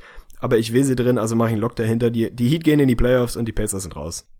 Ja, finde ich, finde ich sehr, sehr spannend, aber auch gut, weil ich sehe das letztendlich ähnlich. Also wahrscheinlich wegen des Schedules könnte ich mir dann auch gut vorstellen, dass die Pistons tatsächlich auf Platz 6 einlaufen. Dann definitiv ein sehr, sehr hartes Matchup, ob es jetzt gegen Boston oder gegen Washington sein wird, in der ersten Oh ja. Runde bekommen werden. Und dann sehen wir die Bucks hoffentlich an sieben, haben da dann auch eine spannende Serie. Also gerade auch so Bucks gegen, gegen Washington würde ich auch gerne sehen, selbst gegen Boston, auch wenn ich dann natürlich auch eher ein Aus prognostizieren würde, vor allem gegen Boston, sollte es trotzdem spannend werden. Und dann hoffe ich letztendlich auch, dass die Heat an acht einlaufen, dann hast du auch eine schöne Storyline. Da wird nichts zu holen sein gegen die Cavs, aber dann darf LeBron zweimal nach Miami reisen, da freut er sich selber drüber. Wird einfach so ganz, ganz nett werden, denke ich mal. Und das hoffe ich letztendlich. Relativ realistisch ist es wahrscheinlich dann doch, wie du sagst, dass die Pacers irgendwie sich am Ende noch retten und irgendwie auf Platz 8 oder 7 oder am Ende sind sie jetzt doch irgendwie wieder ekelhaft stabil, aber ich hoffe es einfach nicht. Also bleiben wir mal bei dem subjektiven Tipp, dass die Pacers am Ende draußen sind. Finde ich gut, subjektive Tipps macht man eh viel zu wenig. Jo, das war Playoff Race, das Thema der Woche. Gefühlte anderthalb Stunden. Also diesmal wird der Vögel ein bisschen länger, aber es ist halt auch ein Hybrid-Vögel. Wenn du noch was dazu zu senfen hast, ist jetzt der Moment dafür. Ansonsten squeezen wir Richtung Gruppenthemen. Nee, machen wir mal, aber na, ein bisschen, ein bisschen auf dem Gas. Ich fühle mich schon so ein bisschen leer. Also ich bin schon so Ich bin minimal auch ein bisschen drained. leer. Ich bin auch definitiv drained. Die Themen, die wir aus der Gruppe rausgesucht haben, die kann man auch ein bisschen kürzer hassen. Hassen, fassen wollte ich eigentlich sagen. Kürzer halten, kürzer fassen, wie auch immer. Das dominante Thema in den letzten ein, anderthalb Wochen in der Gruppe. Es ist kein großes Geheimnis. Wir sind eine deutsche NBA-Gruppe. Er ist einer der besten Basketballer aller Zeiten, der beste Europäer aller Zeiten. Da mache ich jetzt einfach mal einen Lock dahinter, auch wenn man dann Case für ein, zwei andere machen kann. Dirk Nowitzki ist im 30k Club angekommen. Das erste, was ich dazu sagen muss, brachiales Shoutout an dich für das Video, was du dazu produziert hast. Es ist eine absolute Vollsensation. Wer es noch nicht gesehen hat, sollte das nachholen. Also so ein kurzes, kurzes Meme, wie auch immer man es nennen will, hat der gute Dirk da rausgeknallt. Sensationell. Er ist Mitglied in diesem elitären Club der Leute, die in ihrer Karriere 30.000 und mehr Punkte gescored haben, was man sich einfach nochmal auf der Zunge zergehen lassen muss. 30.000 30k ist einfach absolut elitär. Er ist jetzt einer von sechs in dieser Gruppe. Natürlich war das so mehr oder weniger das dominante Thema bei uns in der Gruppe. Also die Vergleiche zu den All-Time Greatest wurden gemacht. Er wurde einfach für sein Lebenswerk, wenn man so will, ausgezeichnet. Er ist im absoluten Spätherbst seiner Karriere Cinderella Story mit einem, wie sollte es anders sein, überragenden Game gegen die Lakers. Also wenn man sich das nochmal anguckt, es waren 25 Punkte in 24 Minuten, eine True Shooting Percentage in dem Spiel von Dirk Nowitzki von 85 Prozent. Also sensationell, kam ins Spiel, war heiß ohne Ende, hat glaube ich seinen, seinen 20k Point hat er glaube ich auch gegen die Lakers gemacht, jetzt 30k auch. Larry Nance Jr. hat versucht, das Ding zu verteidigen. Es war so ein, so ein halber Fadeaway, der es dann geworden ist an der Baseline hervorragende Reaktion von allen Beteiligten. Mark Cuban hat, glaube ich, sechs bis acht Tränen geweint und ein Halbrohr gehabt. Selbst Ray Carlyle, der eigentlich in der Mimik irgendwo auf Kawhi Leonard Niveau normalerweise ist, konnte sich ein Grinsen nicht verkneifen. Der Rest der Bank hat diesen All-Time Greatest zelebriert. Was soll man sagen? Nowitzki, es war für mich ein sensationeller Moment. Ich hatte mal wieder Gänsehaut. Es schaffen nicht viele Menschen, nicht viele Sportler, mich zu Gänsehaut zu bringen. Es ist irgendwie Roger Federer, es ist auch Dirk Nowitzki mit, seinen, mit seiner ganzen Art. Also einfach ein, ein All-Time-Highlight-Moment, finde ich. Auf jeden Fall und wirklich halt von allen Seiten zu betrachten. Ich finde es einfach immer wieder herrlich, in der Sportwelt das zu sehen, wenn du einfach diese ganz ehrlichen Emotionen siehst und einfach siehst, wie sich Leute für eine Person freuen können, was ja relativ selten ist, wenn man mal ganz ehrlich ist. Und das fängt bei einem Cumin an, der wirklich ein Riesenrohr hatte und ich würde einfach mal behaupten, der würde bestimmt ganz ehrlich sagen, also bei allen Millionen, Milliarden, der würde wahrscheinlich behaupten, das war für ihn bestimmt ein Top-10-Moment seines Lebens wahrscheinlich, dass er das sehen könnte. Und das meint er ganz ehrlich und das finde ich großartig, dann in Holger Geschwindner auf der Tribüne zu sehen, der oh, wirklich ja. auch, also das waren nicht nur ein paar Tränen, der hat einfach geweint vor, vor Glück und vor Stolz und allem anderen, war einfach überwältigt, die Teammates zu sehen, die Reaktion auch auf dem Platz, was ich auch immer geil finde und schön sehe, wenn dann wirklich alle Teammates wissen, okay, wir müssen ihm jetzt den Ball geben und er, er muss das jetzt schaffen und alle haben wirklich Bock drauf und nicht irgendwie so zwanghaft, wie man das vielleicht so ein bisschen den Lakers bei Kobe so zudichten kann, sondern wirklich mit, mit völliger Lust und einfach nur Bock drauf, dass er das jetzt schafft. Und dann war das einfach geil zu sehen, dass er das Ding fast im ersten Viertel wirklich durchboxt. In der letzten Possession hat Devin Harris den Ball, will auch wieder zu Nowitzki passen, bis dann war wirklich alles dicht, dann musste er den Wolf selber nehmen. Dann hat Nowitzki kurz einen Airball eingestreut, aber danach wirklich mit seinem patentierten Fadeaway. Besser hätte es nicht sein können. Also es war eine absolut großartige Nacht, wirklich. Ich hätte mir natürlich noch gewünscht, dass er einfach ein bisschen weiter durchlädt und nochmal vor 40 geht, so wahrscheinlich ein letztes Mal. Das haben wir leider nicht gesehen, aber es war trotzdem unfassbar gut. Also wirklich absoluter Glücksmoment. Ja, absolut. Also definitiv einer der schönsten Momente für mich der letzten NBA-Jahre, auch wenn es eigentlich ne gefühlt ja, eine Randnotiz eigentlich im Big Picture ist, hat nichts mit irgendwelchen Titelkämpfen zu tun, aber genau wie du sagst, 100% mache ich einen Lock dahinter. Mark Cuban, für den war das einer der Top-Momente in seinem Leben und der Kerl ist Multimilliardär und hat, weiß ich Gott, was schon, schon irgendwie erlebt und gemacht. Da siehst du einfach diese, diese ehrliche Bindung, die die zueinander haben. Das ist einfach eine sensationelle Story, dass Nowitzki da einfach nochmal sowas im Tank hat, nochmal so ein Game hat. Ich hatte ehrlich gesagt davor so ein bisschen dieses, ich glaube, er brauchte 20 Punkte und alle hatten schon die T-Shirts gedruckt und so und ich dachte schon, puh, also 20 ja, ist jetzt in letzter Zeit auch nicht so sensationell gut unterwegs nach seiner Verletzung und dann Payne knallt er dir 25 Dinger in 24 Minuten rein, 18 im ersten Viertel und läuft einfach nochmal komplett heiß. Also einfach ein sensationeller Moment, natürlich auch dankbar, das ausgerechnet gegen die Lakers zu spielen, die im Moment einfach genau in eine Richtung fahren und das ist Fahrstuhl und ab in den Keller.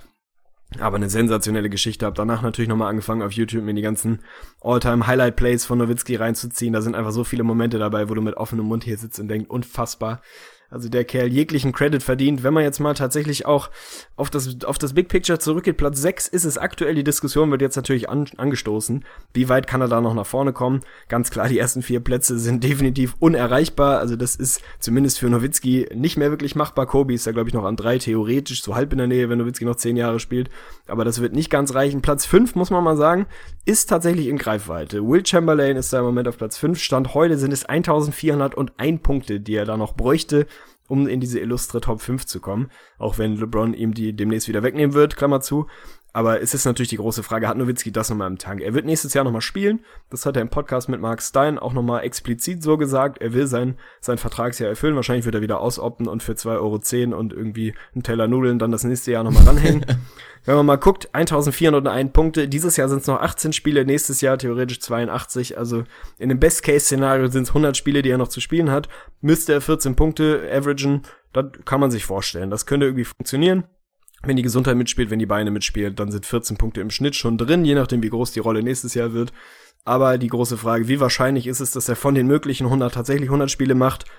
Zero, zero, nada, also das wird nicht der Fall sein wenn man mal ein bisschen vorsichtig rechnet und sagt, er macht vielleicht 80 aus diesen 100 möglichen Spielen, was schon optimistisch ist, wenn man mal ja, davon, davon ausgeht, dass er mal nächstes Jahr 40 wird und 20 Jahre NBA in den Knochen hat, dann müsste er schon 17,5 per Game averagen in diesen 80 Spielen und das tut mir in der Seele weh, aber das sehe ich auch in dem Best Case bei Nowitzki einfach nicht mehr im Tank. Das wird die Rolle nicht mehr hergeben, das wird der Körper nicht mehr hergeben.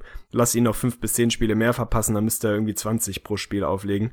Wenn er die 100 spielen kann, dann äh, sehe ich ihn tatsächlich auch noch mal auf Platz 5 attackieren, mal abgesehen davon, dass es vollkommen egal ist, ob er Fünfter oder Sechster ist. Er ist im 30k Club, da werden nicht so ewig viele in ihrem Leben reinrutschen.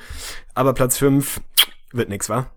Nee, wird wahrscheinlich eher nichts. Aber wer weiß. Also es wird halt darauf ankommen. Also er schafft es in einer Saison definitiv nicht. Da kann man, denke ich mal, Lock hintermachen, weil ich glaube, wir sind uns da beide einig, dass wir uns, glaube ich, gut vorstellen können, dass wir einen Dirk Nowitzki tatsächlich nochmal in einer, in einer sechsten Mann-Bankrolle sehen würden, wenn die Mavs vernünftig sind zumindest. Ja, wobei, also also es wäre absolut vernünftig, aber ob es wirklich passiert, ist dann halt die große Frage, weil auch tatsächlich ein Rick Carlisle zeigt sich da ja relativ ja, stur eigentlich, stur. Immer, was das jo. angeht und will das halt einfach aus Prinzip nicht machen, dass ein Dirk Nowitzki halt nicht von der Bank kommt, was ja auch mal wieder absolut löblich ist, so eine Einstellung zu haben und da einfach ihm das nicht antun zu wollen. Es wäre aber letztendlich vernünftig und das ist für mich das einzige Szenario. Wenn du mir jetzt erzählst, die nächste Saison läuft wirklich super bei den Mavs, sie haben eine Free Agency Erfolg und starten irgendwie nochmal einen richtigen letzten echten Playoff Run, dass ein Dirk Nowitzki sich dann vielleicht nochmal denkt, so auch eigentlich fühle ich mich doch gut und ich könnte locker 20 Minuten von der Bank nochmal spielen für eine Saison oder vielleicht sogar nochmal für zwei. Dann hat er das natürlich im Tank, aber ob das jetzt wirklich noch irgendwie entscheidend ist für seine Legacy, natürlich nicht. Die ist absolut zementiert. Er ist eine Legende, er ist ein NBA-Champion und einer der größten und das muss man ja auch nochmal dazu sagen. Absolut unvergleichbare Situation eigentlich. Das habe ich auch, muss ich zugeben, bei, bei Chris Vernon vom Ringer gehört. Der hat das da auch gebracht, einfach das Thema. Es ist wirklich unvergleichbar gewesen. Du hattest diesen Moment und hast wirklich von allen Seiten ausschließlich Positives gehört. Wirklich einfach nur puren Respekt und nicht ein schlechtes Wort über diese Person. Und das musste man vergleichen. Ich meine, wenn es jetzt, ob es ein Michael Jordan ist, der irgendwie einen Meilenstein erreicht, dann kommt immer wieder, äh, dann kommt, dann kommt da wieder irgendwas Negatives. Dann kommt ein Kobe-Vergleicher, der ist ja nur ein Chucker oder was auch immer. Es gibt zu allen eigentlich immer irgendwie was Negatives zu sagen oder wieder irgendwas zu meckern. Aber Dirk Nowitzki, da beißen wirklich, also da, da gibt es einfach nichts Negatives zu sagen. Das ist schon spektakulär. Ja, so ist es. Der Typ bietet keinerlei Angriffsfläche, ist einfach ein sensationeller Typ und wird seine Karriere als All-Time Greatest beenden, als 20 Jahre Mavericks Guy mit 40 in der Liga mit seinem Titel. Also ich glaube, er macht dann nach nächstem Jahr definitiv Schluss. Irgendwie, wenn man, wenn man ihm zuhört, dann hat das, spielen diese Zahlen und, und Numbers da auch irgendwie eine Rolle. Also er findet das einfach geil, dann zu sagen, 20 Jahre Mavs, 40 Jahre alt, reicht dann auch, ich bin raus, tschüss, danke. Und dann wird er sich mal ein paar Jahre irgendwie erholen, hat er selber auch schon so durchklingen lassen, mal ein bisschen Lenz machen, ein bisschen reisen, all das, was du sonst eben nicht kannst, abends auch mal ein Glas Wein mehr trinken und sich im Zweifel mal einen Döner reinpfeifen, wenn du Bock drauf hast. Also der wird einfach mal sein Leben genießen für zwei, drei Jahre und dann wird er zurückkommen und in irgendeiner Art und Weise dem Basketball treu bleiben und mit Sicherheit auch den Mavericks treu bleiben. Also da kann man, glaube ich, auch einen Lock hintermachen, dass er in irgendeiner Art und Weise eine Funktion bei den Mavs einnehmen wird. Wahrscheinlich am Anfang irgendwie als Shooting Coach oder so ähnlich ist er auch einfach sensationeller Typ, sensationelle Karriere, viel mehr muss man dazu nicht sagen. Ob der andere Junge, zweites Gruppenthema, eine ähnliche Karriere hinlegen wird, steht noch in den Sternen, aber im Moment sehr, sehr heiße Phase. Und auch das war eine, ja, eine Storyline in der Gruppe, ein Thema, was diskutiert wurde unter verschiedenen Teamposts. Wir hatten, quote unquote, das MVP-Game von Kawhi Leonard. Also, die, die MVP-Diskussion wollen wir jetzt hier nicht im Detail aufmachen. Das kriegt man in allen anderen Podcasts und überall an allen Ecken und Enden wirklich zur Genüge hin. Aber es ist ja schon irgendwie so ein bisschen der Fall gewesen, dass sich eigentlich ja, die, die, die globale NBA-Welt aufgeteilt hat in James Harden ist MVP, in Russell Westbrook ist MVP und hier und da so ein, zwei Leute nochmal ihren Case für LeBron gemacht haben, um zu sagen, hey, also nur weil der seit Jahren das macht, kann man ihn nicht einfach rausnehmen aus der Conversation. Der führt sein Team zum First Seed, ist irgendwie Borderline Triple-Double. Warum reden wir eigentlich nicht über LeBron? Aber das waren im Prinzip die großen Storylines. Ist es Westbrook mit seinem Triple-Double? Ist es Harden, der da den, den Team-Record gegenüber Westbrook auf seiner Seite hat? Und jetzt kommt so ganz sneaky auf einmal von 0 auf 100 kommt wirklich Kawhi Leonard wieder mit rein. Von, vom Außenseiter ist er jetzt gefühlt auf einmal schon wieder fast sowas wie ein Frontrunner. Er hatte sein Statement-Game. Er ist allgemein nicht der, der flashige Typ, der dich irgendwie jede zweite Nacht daran erinnert, dass er eigentlich MVP sein könnte. Aber irgendwie, das haben die letzten Jahre gezeigt, brauchst du mal mindestens ein, zwei, drei so Momente, wo du sagst, zack, das war ein MVP-Moment. Und den kann man ja zumindest mal sagen, hatte er gegen die Rockets einen absoluten Go-Ahead-Klatsch-Dreier, dann den, den Monster-Block hinten in der Defense, dann die Freiwürfe, das Ding nach Hause gebracht. Sensationelles Spiel. War wirklich all over the place, also Twitter, Facebook, alles ist durchgedreht. Kawhi Leonard auf einmal überall. Von 0 auf 100. Also ist Kawhi Leonard jetzt auf einmal Frontrunner? Was, was ist da los in, in, in dieser Welt?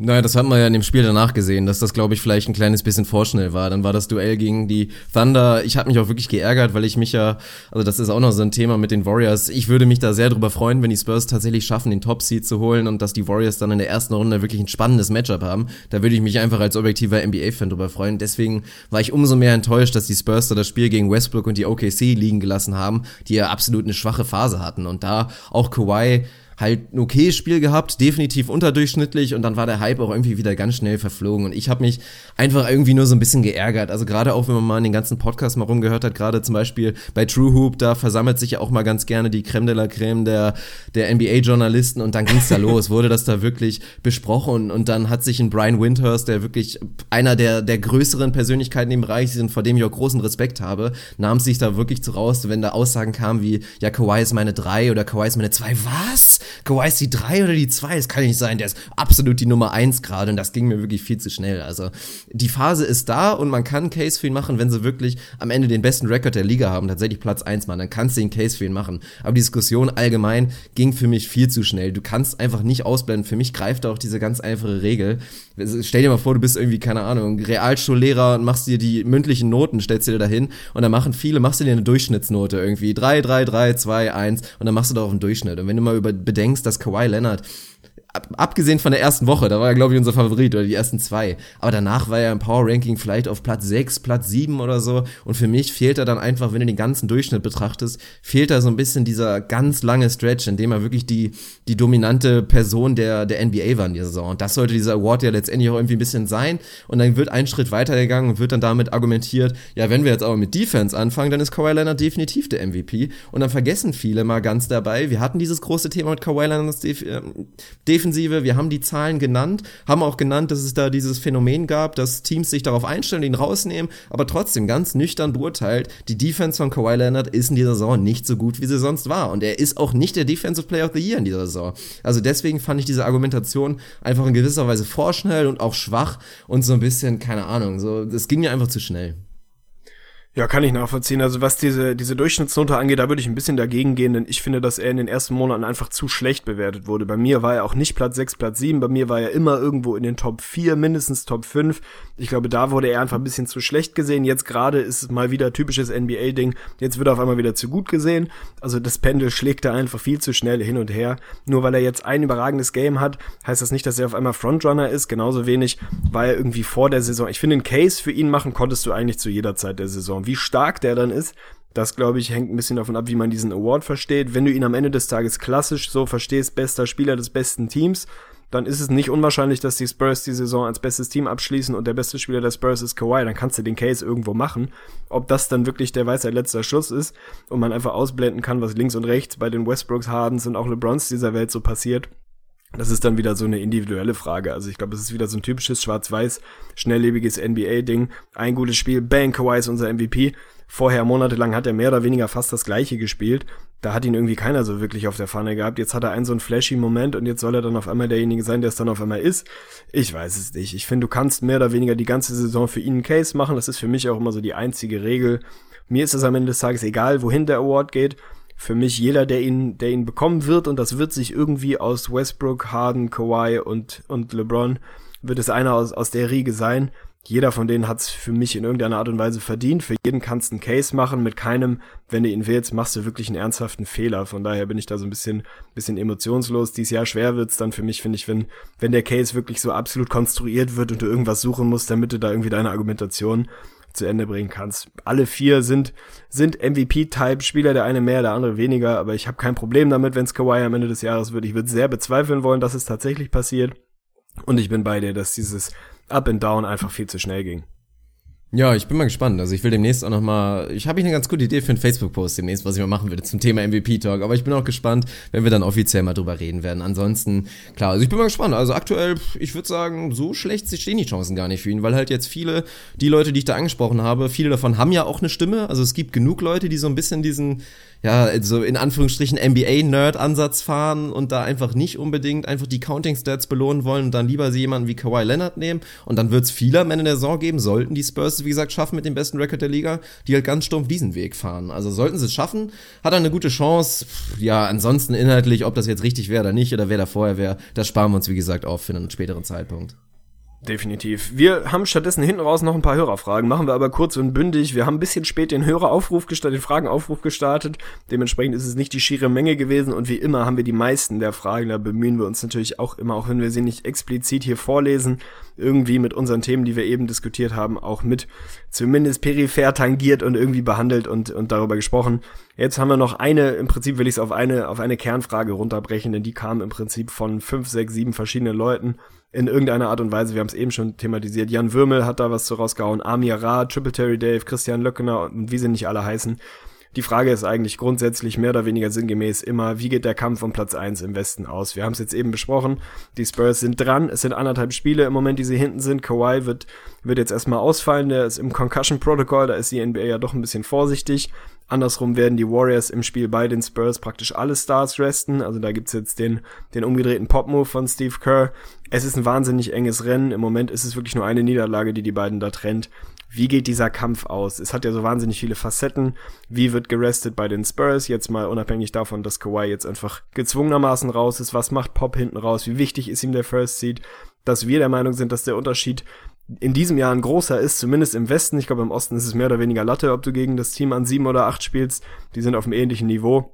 Im Westen, wer auch immer dann an acht einläuft, ist es schon ein größeres Gefälle, ob du an sieben in der ersten Runde potenziell die OKC mit einem Maniac Westbrook oder Grit and Grind Memphis Grizzlies bekommst. Das ist ein Unterschied wie Tag und Nacht. Also gewinnen wird wahrscheinlich der First Seed im, im, im Westen definitiv die Serie.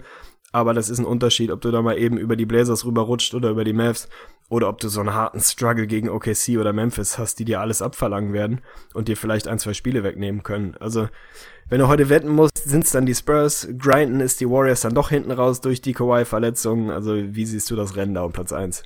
Ja, ich würde tatsächlich darauf wetten, dass die Spurs das schaffen. Und ich hoffe es ja, wie gesagt, auch, aber ich glaube, dass es relativ realistisch ist. Wenn die Warriors wirklich den Ansatz fahren, dass sie jetzt auch noch zusätzlich schonen, dann reicht's einfach nicht mehr. Also dann sind sie nicht mehr tief genug und aktuell muss man ja auch mal ganz ehrlich sagen, ohne Durant, so wie sie gerade spielen, da sind sie nicht unbedingt angsteinflößend. Also das ist, gibt da viele interessante Side-Stories dazu, ob wir uns jetzt über Clay Thompson unterhalten werden und wie er irgendwie damit umgeht, dass er jetzt mehr Verantwortung hat in der Offensive oder ob wir über Stephen Curry reden wollen, der das nicht schafft, einfach mal kurz den Schalter umzulegen und wieder MVP Curry zu sein, ist ja auch wirklich eine Forderung, die ein bisschen abstrus ist, dass einfach mal wirklich, dass man denkt, da gibt's so einen Schalter und dann ist er auf einmal wieder da. So leicht ist es am Ende dann doch nicht.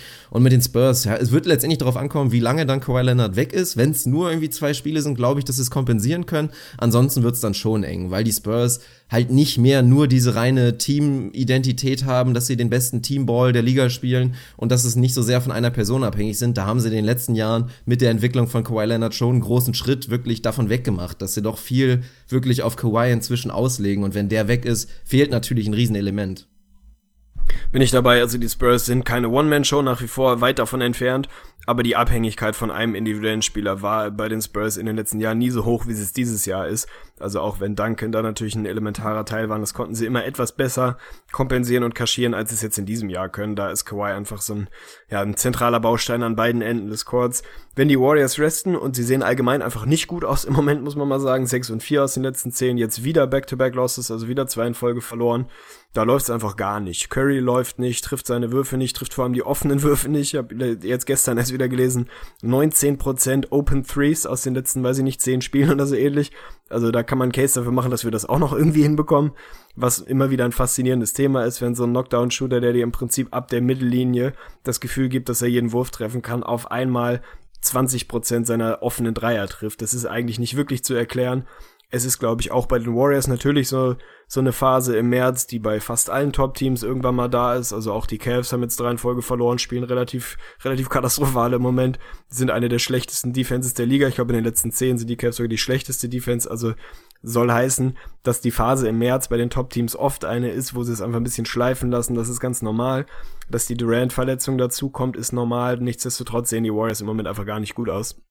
Und ich würde tatsächlich den Nord auch zu den Spurs geben. Sie haben die zwei Heimspiele gegen die Warriors Ich glaube, dass die Spurs ohne Kawhi immer noch besser sind als die Warriors ohne Green, Clay, Curry. Die lassen ja wirklich alles weg. Also da wirst du dann irgendwie McCaw, McGee und Co. sehen. Das wird einfach nicht reichen, auch gegen Spurs ohne Kawhi nicht. Dann ist es noch ein halbes Spiel, dann hast du nochmal tatsächlich ein Heimspiel von den Spurs gegen die Warriors, was sie da zu Hause haben. Andersrum ist wieder die Frage, gewinnen die Spurs wirklich drei Spiele in einer Saison gegen die Warriors? Sweepen sie sie wirklich? Mag sein. In diesem Jahr könnte es wohl passieren. Die Warriors, ich weiß nicht, inwieweit sie tatsächlich auf den First Seed gucken. Im Moment sieht's sieht so aus, als würden sie das so ein bisschen nehmen, diese Phase, in der es nicht gut läuft, um dann auch die, die Option einfach zu nutzen, zu sagen, komm, egal, jetzt resten wir, ziehen so ein bisschen den Stecker. Wenn es am Ende trotzdem für den First Seed reicht, ist schön, wenn nicht, dann nicht. Ich glaube, dass das hinten raus ein Fehler sein kann. Wir haben letztes Jahr gesehen, was ja, was ein harter Weg in die Finals dann auch einfach körperlich bedeutet für die absolute Leistungsfähigkeit. Es tut halt weh, wenn du hammerharte Serien spielen musst. Also ich glaube, die Serie gegen OKC letztes Jahr wird nach wie vor unterschätzt, was das für, für die Finals bedeutet hat, was die Warriors da, da leisten mussten und nicht, dass, nicht, dass irgendwie Memphis so gut wäre wie OKC im letzten Jahr in den Finals, aber nichtsdestotrotz, wenn du eine erste Runde gegen Memphis spielst, das ist einfach ein anderer Schnack, als wenn du sie gegen Portland spielst. Das sind einfach zwei Welten. Insofern, würde ich ne, einen Case dafür machen, dass der First Seed nicht unwichtig ist in diesem, in diesem Jahr. Im Moment sieht's ein bisschen so aus, als würde Steve Kerr da so einen Move machen. Komm, wir machen das Ding mal Piano hier, wenn's reicht, ist schön und wenn nicht, ist auch egal, wir sind gut genug. Den Ansatz kann ich schon auch verstehen. Aber wenn ich heute wetten muss, bin ich tatsächlich bei dir, bin ich auch bei den Spurs. Ja, das ist doch schon mal spannend, würde ich sagen. Also ja, definitiv ist das, ist das unterschätzt ein bisschen bei den Warriors? Das sehe ich genauso, aber da ist halt ein bisschen eher so der Punkt. Ich sage ja bei den Spurs, das wäre ein unfassbar großer Fehler, wenn sie das wirklich nicht versuchen, die Chance zu nutzen, auf eins zu gehen, weil so ein Matchup einfach 2-7 da böse ausgehen könnte und du da vielleicht in der ersten Runde rausgeht. Also das würden wir auch nicht zum ersten Mal von den Spurs sehen. Die Warriors hingegen Wäre auch ein Fehler, meiner Meinung nach, aber die müssen halt irgendwie schon als antierendes Finals-Team und davor als NBA-Champion, müssen irgendwie das Selbstbewusstsein haben zu sagen, komm, ey, ob jetzt Erster oder Zweiter, ähnlich wie die Cavs, das darf eigentlich nicht entscheidend sein. Die erste Runde werden wir schaffen und sobald Kevin Durant wieder zurück ist, sind wir das beste Team der NBA und werden da schon durchkommen. Also das muss ja irgendwie das Selbstverständnis sein. Ja, ich glaube, den Ansatz fahren sie auch und dass ein Team eine Schwächephase durchmacht in der Saison ist auch normal. Die kommt jetzt halt zu einer Zeit, in der es bei den Spurs gut läuft, wo sie wirklich drücken von hinten. Aber ich meine, dass du mit 52-13 nicht der sichere First Seed bist, ist ja auch schon mal wieder eine ja, eine, eine überraschende Entwicklung. Also die Spurs spielen mal wieder sneaky under the radar, eine sensationelle Saison mit 50-14. Also dass der, der Platz, der Kampf da überhaupt offen ist, ist ja eigentlich weniger der kleinen Schwächephase der Warriors als eher der Konstanz der Spurs geschuldet, dass du als Warriors als neu formiertes Team, wo dir jetzt dein Superstar fehlt, du ein, zwei elementare Bausteine und Starter abgegeben hast, um den zu bekommen, dass du da ein bisschen struggles. Mein Gott, das gehört halt dazu. Ich bin mir sicher, dass sie das Selbstverständnis haben, egal wer ihnen da in der ersten Runde vor die Flinte läuft, die da aus der Halle zu bomben. Nichtsdestotrotz, glaube ich, so hinter vorgehaltener Hand, wenn das gerade mal eine Phase ist, wo KD erstmal wieder reinfinden muss und einfach seinen Rhythmus wiederfinden muss, dann machst du das vielleicht eher in so einem, ich sag mal in Anführungsstrichen, Run-and-Gun-Matchup gegen Denver oder Portland, als in so einer Grit-and-Grind-Serie gegen Memphis. Insofern, die, die würden den First Seed schon, schon gerne haben, da bin ich mir sicher, aber sie sind natürlich selbstbewusst genug zu sagen, ja komm, und wenn wir dann halt Zweiter werden, also wir müssen in die Finals, für uns zählen und der Titel ist dann im Zweifel auch egal. Also den Ansatz kann ich auch verstehen. Ja, so ist es definitiv mit dem Ansatz, aber für mich wäre es auch ein Fehler, weil das muss man einfach nochmal ganz plakativ sagen.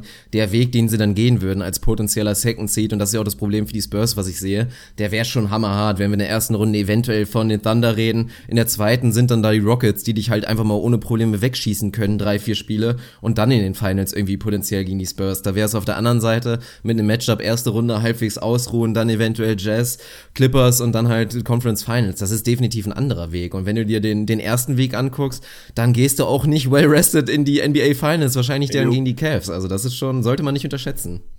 Definitiv, das ist eben genau, genau das, was da eine Rolle spielt. Aber es, es bleibt spannend im Kampf um Platz 1. Ich würde sagen, das reicht an Fragen. Wir haben uns hier mundfusselig geredet. Der Vögli ist, glaube ich, Career High, was die Länge angeht. Es ist so ein halber Vögli, ein halber, halbe normale Episode, aber haben wir uns verdient, finde ich. Mir hat's Spaß gemacht. Also wenn du nichts mehr, nichts mehr hast, dann, dann würde ich sagen, haben wir das Ding jetzt hier durchgegrindet. Ja, haben wir sehr gut gemacht, würde ich sagen. Ich muss jetzt irgendwie noch die Shoutouts rauszittern. Also ich habe keinen Zettel mehr bekommen, von daher muss ich jetzt einfach mal das raushauen. Also Entschuldigung erstmal, wenn ich hier eure ganzen Nickname-Wünsche, die jetzt erstmal heute leider ignorieren muss, die habe ich jetzt natürlich nicht vorliegen. Aber von daher, die Army ist ein bisschen kleiner aufgrund der Spontanität. Das kommt mir natürlich sehr entgegen gerade hier mit meiner Handyliste. Nichtsdestotrotz gibt's natürlich Shoutouts an alle Fragensteller und zwar Daniel Hafner, Stefan Ladnesor, Miguel Chardi, André Schaffhausen, Jakob Burmann, Triple Terry, Dave, Christian Löckener, Captain Klatsch, Jan Würmel, Fried Ehl, Fried Ehl. Fried Ehl. Friedel. Willi, Willi Tanner, Max Schill, Amir Ra, Dennis Waller, Sebastian Lietz, Oliver, Nikolas Riedel, Tim Jennecke hatte auch einen Nickname, weiß ich nicht mehr. Florian Kühne, Florian Eis, Shoutout, Philipp Nussberg, Tobias Fennemann und das war's. Shoutout an euch alle. Sensationell, kann ich mich nur anschließen. Shoutout an, an euch alle. Der Shetty hat diesmal definitiv gefehlt. Also da müssen wir nächstes Mal einen Oh ja, früheren das stimmt. Starten, Shetty, was ist da los? Jetzt mal ganz ehrlich. Es war zu spontan, fürchte ich. Nichtsdestotrotz haben wir, glaube ich, eine bummelige Ausgabe hinbekommen. Dir wünsche ich ein schönes Wochenende, viel Erfolg heute Abend im letzten Heimspiel. Haut da wirklich den Heimfans nochmal noch mal einen raus. Gib da nochmal einen auf die Platte, nochmal mit einem Sieg wirklich die Heimsaison beenden. Das wäre doch, wär doch eine schöne Geschichte fürs Wochenende.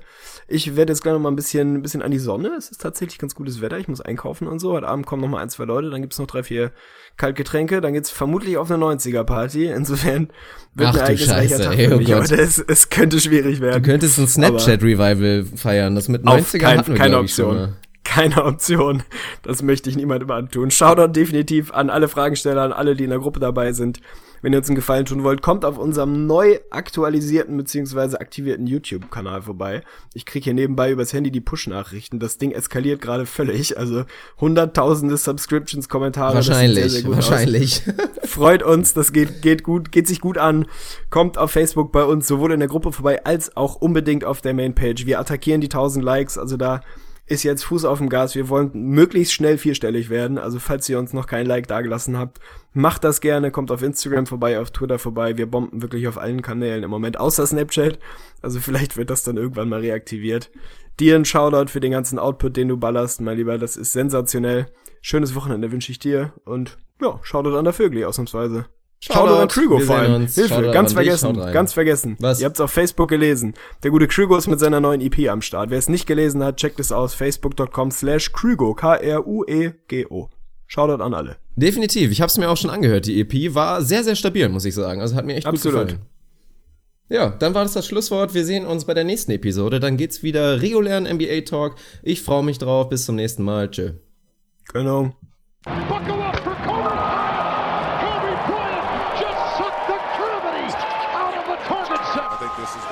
Joe Johnson. Four seconds left. Double overtime. Nets looking for the win. Johnson the step back. Oh, he's in. Joe Johnson. Oh, my goodness. He wins it. And Eric Spencer wants a timeout. Gets knocked down. And they'll reset. Nowitzki again for the lead. Bang! ins Gesicht von Staudemeyer.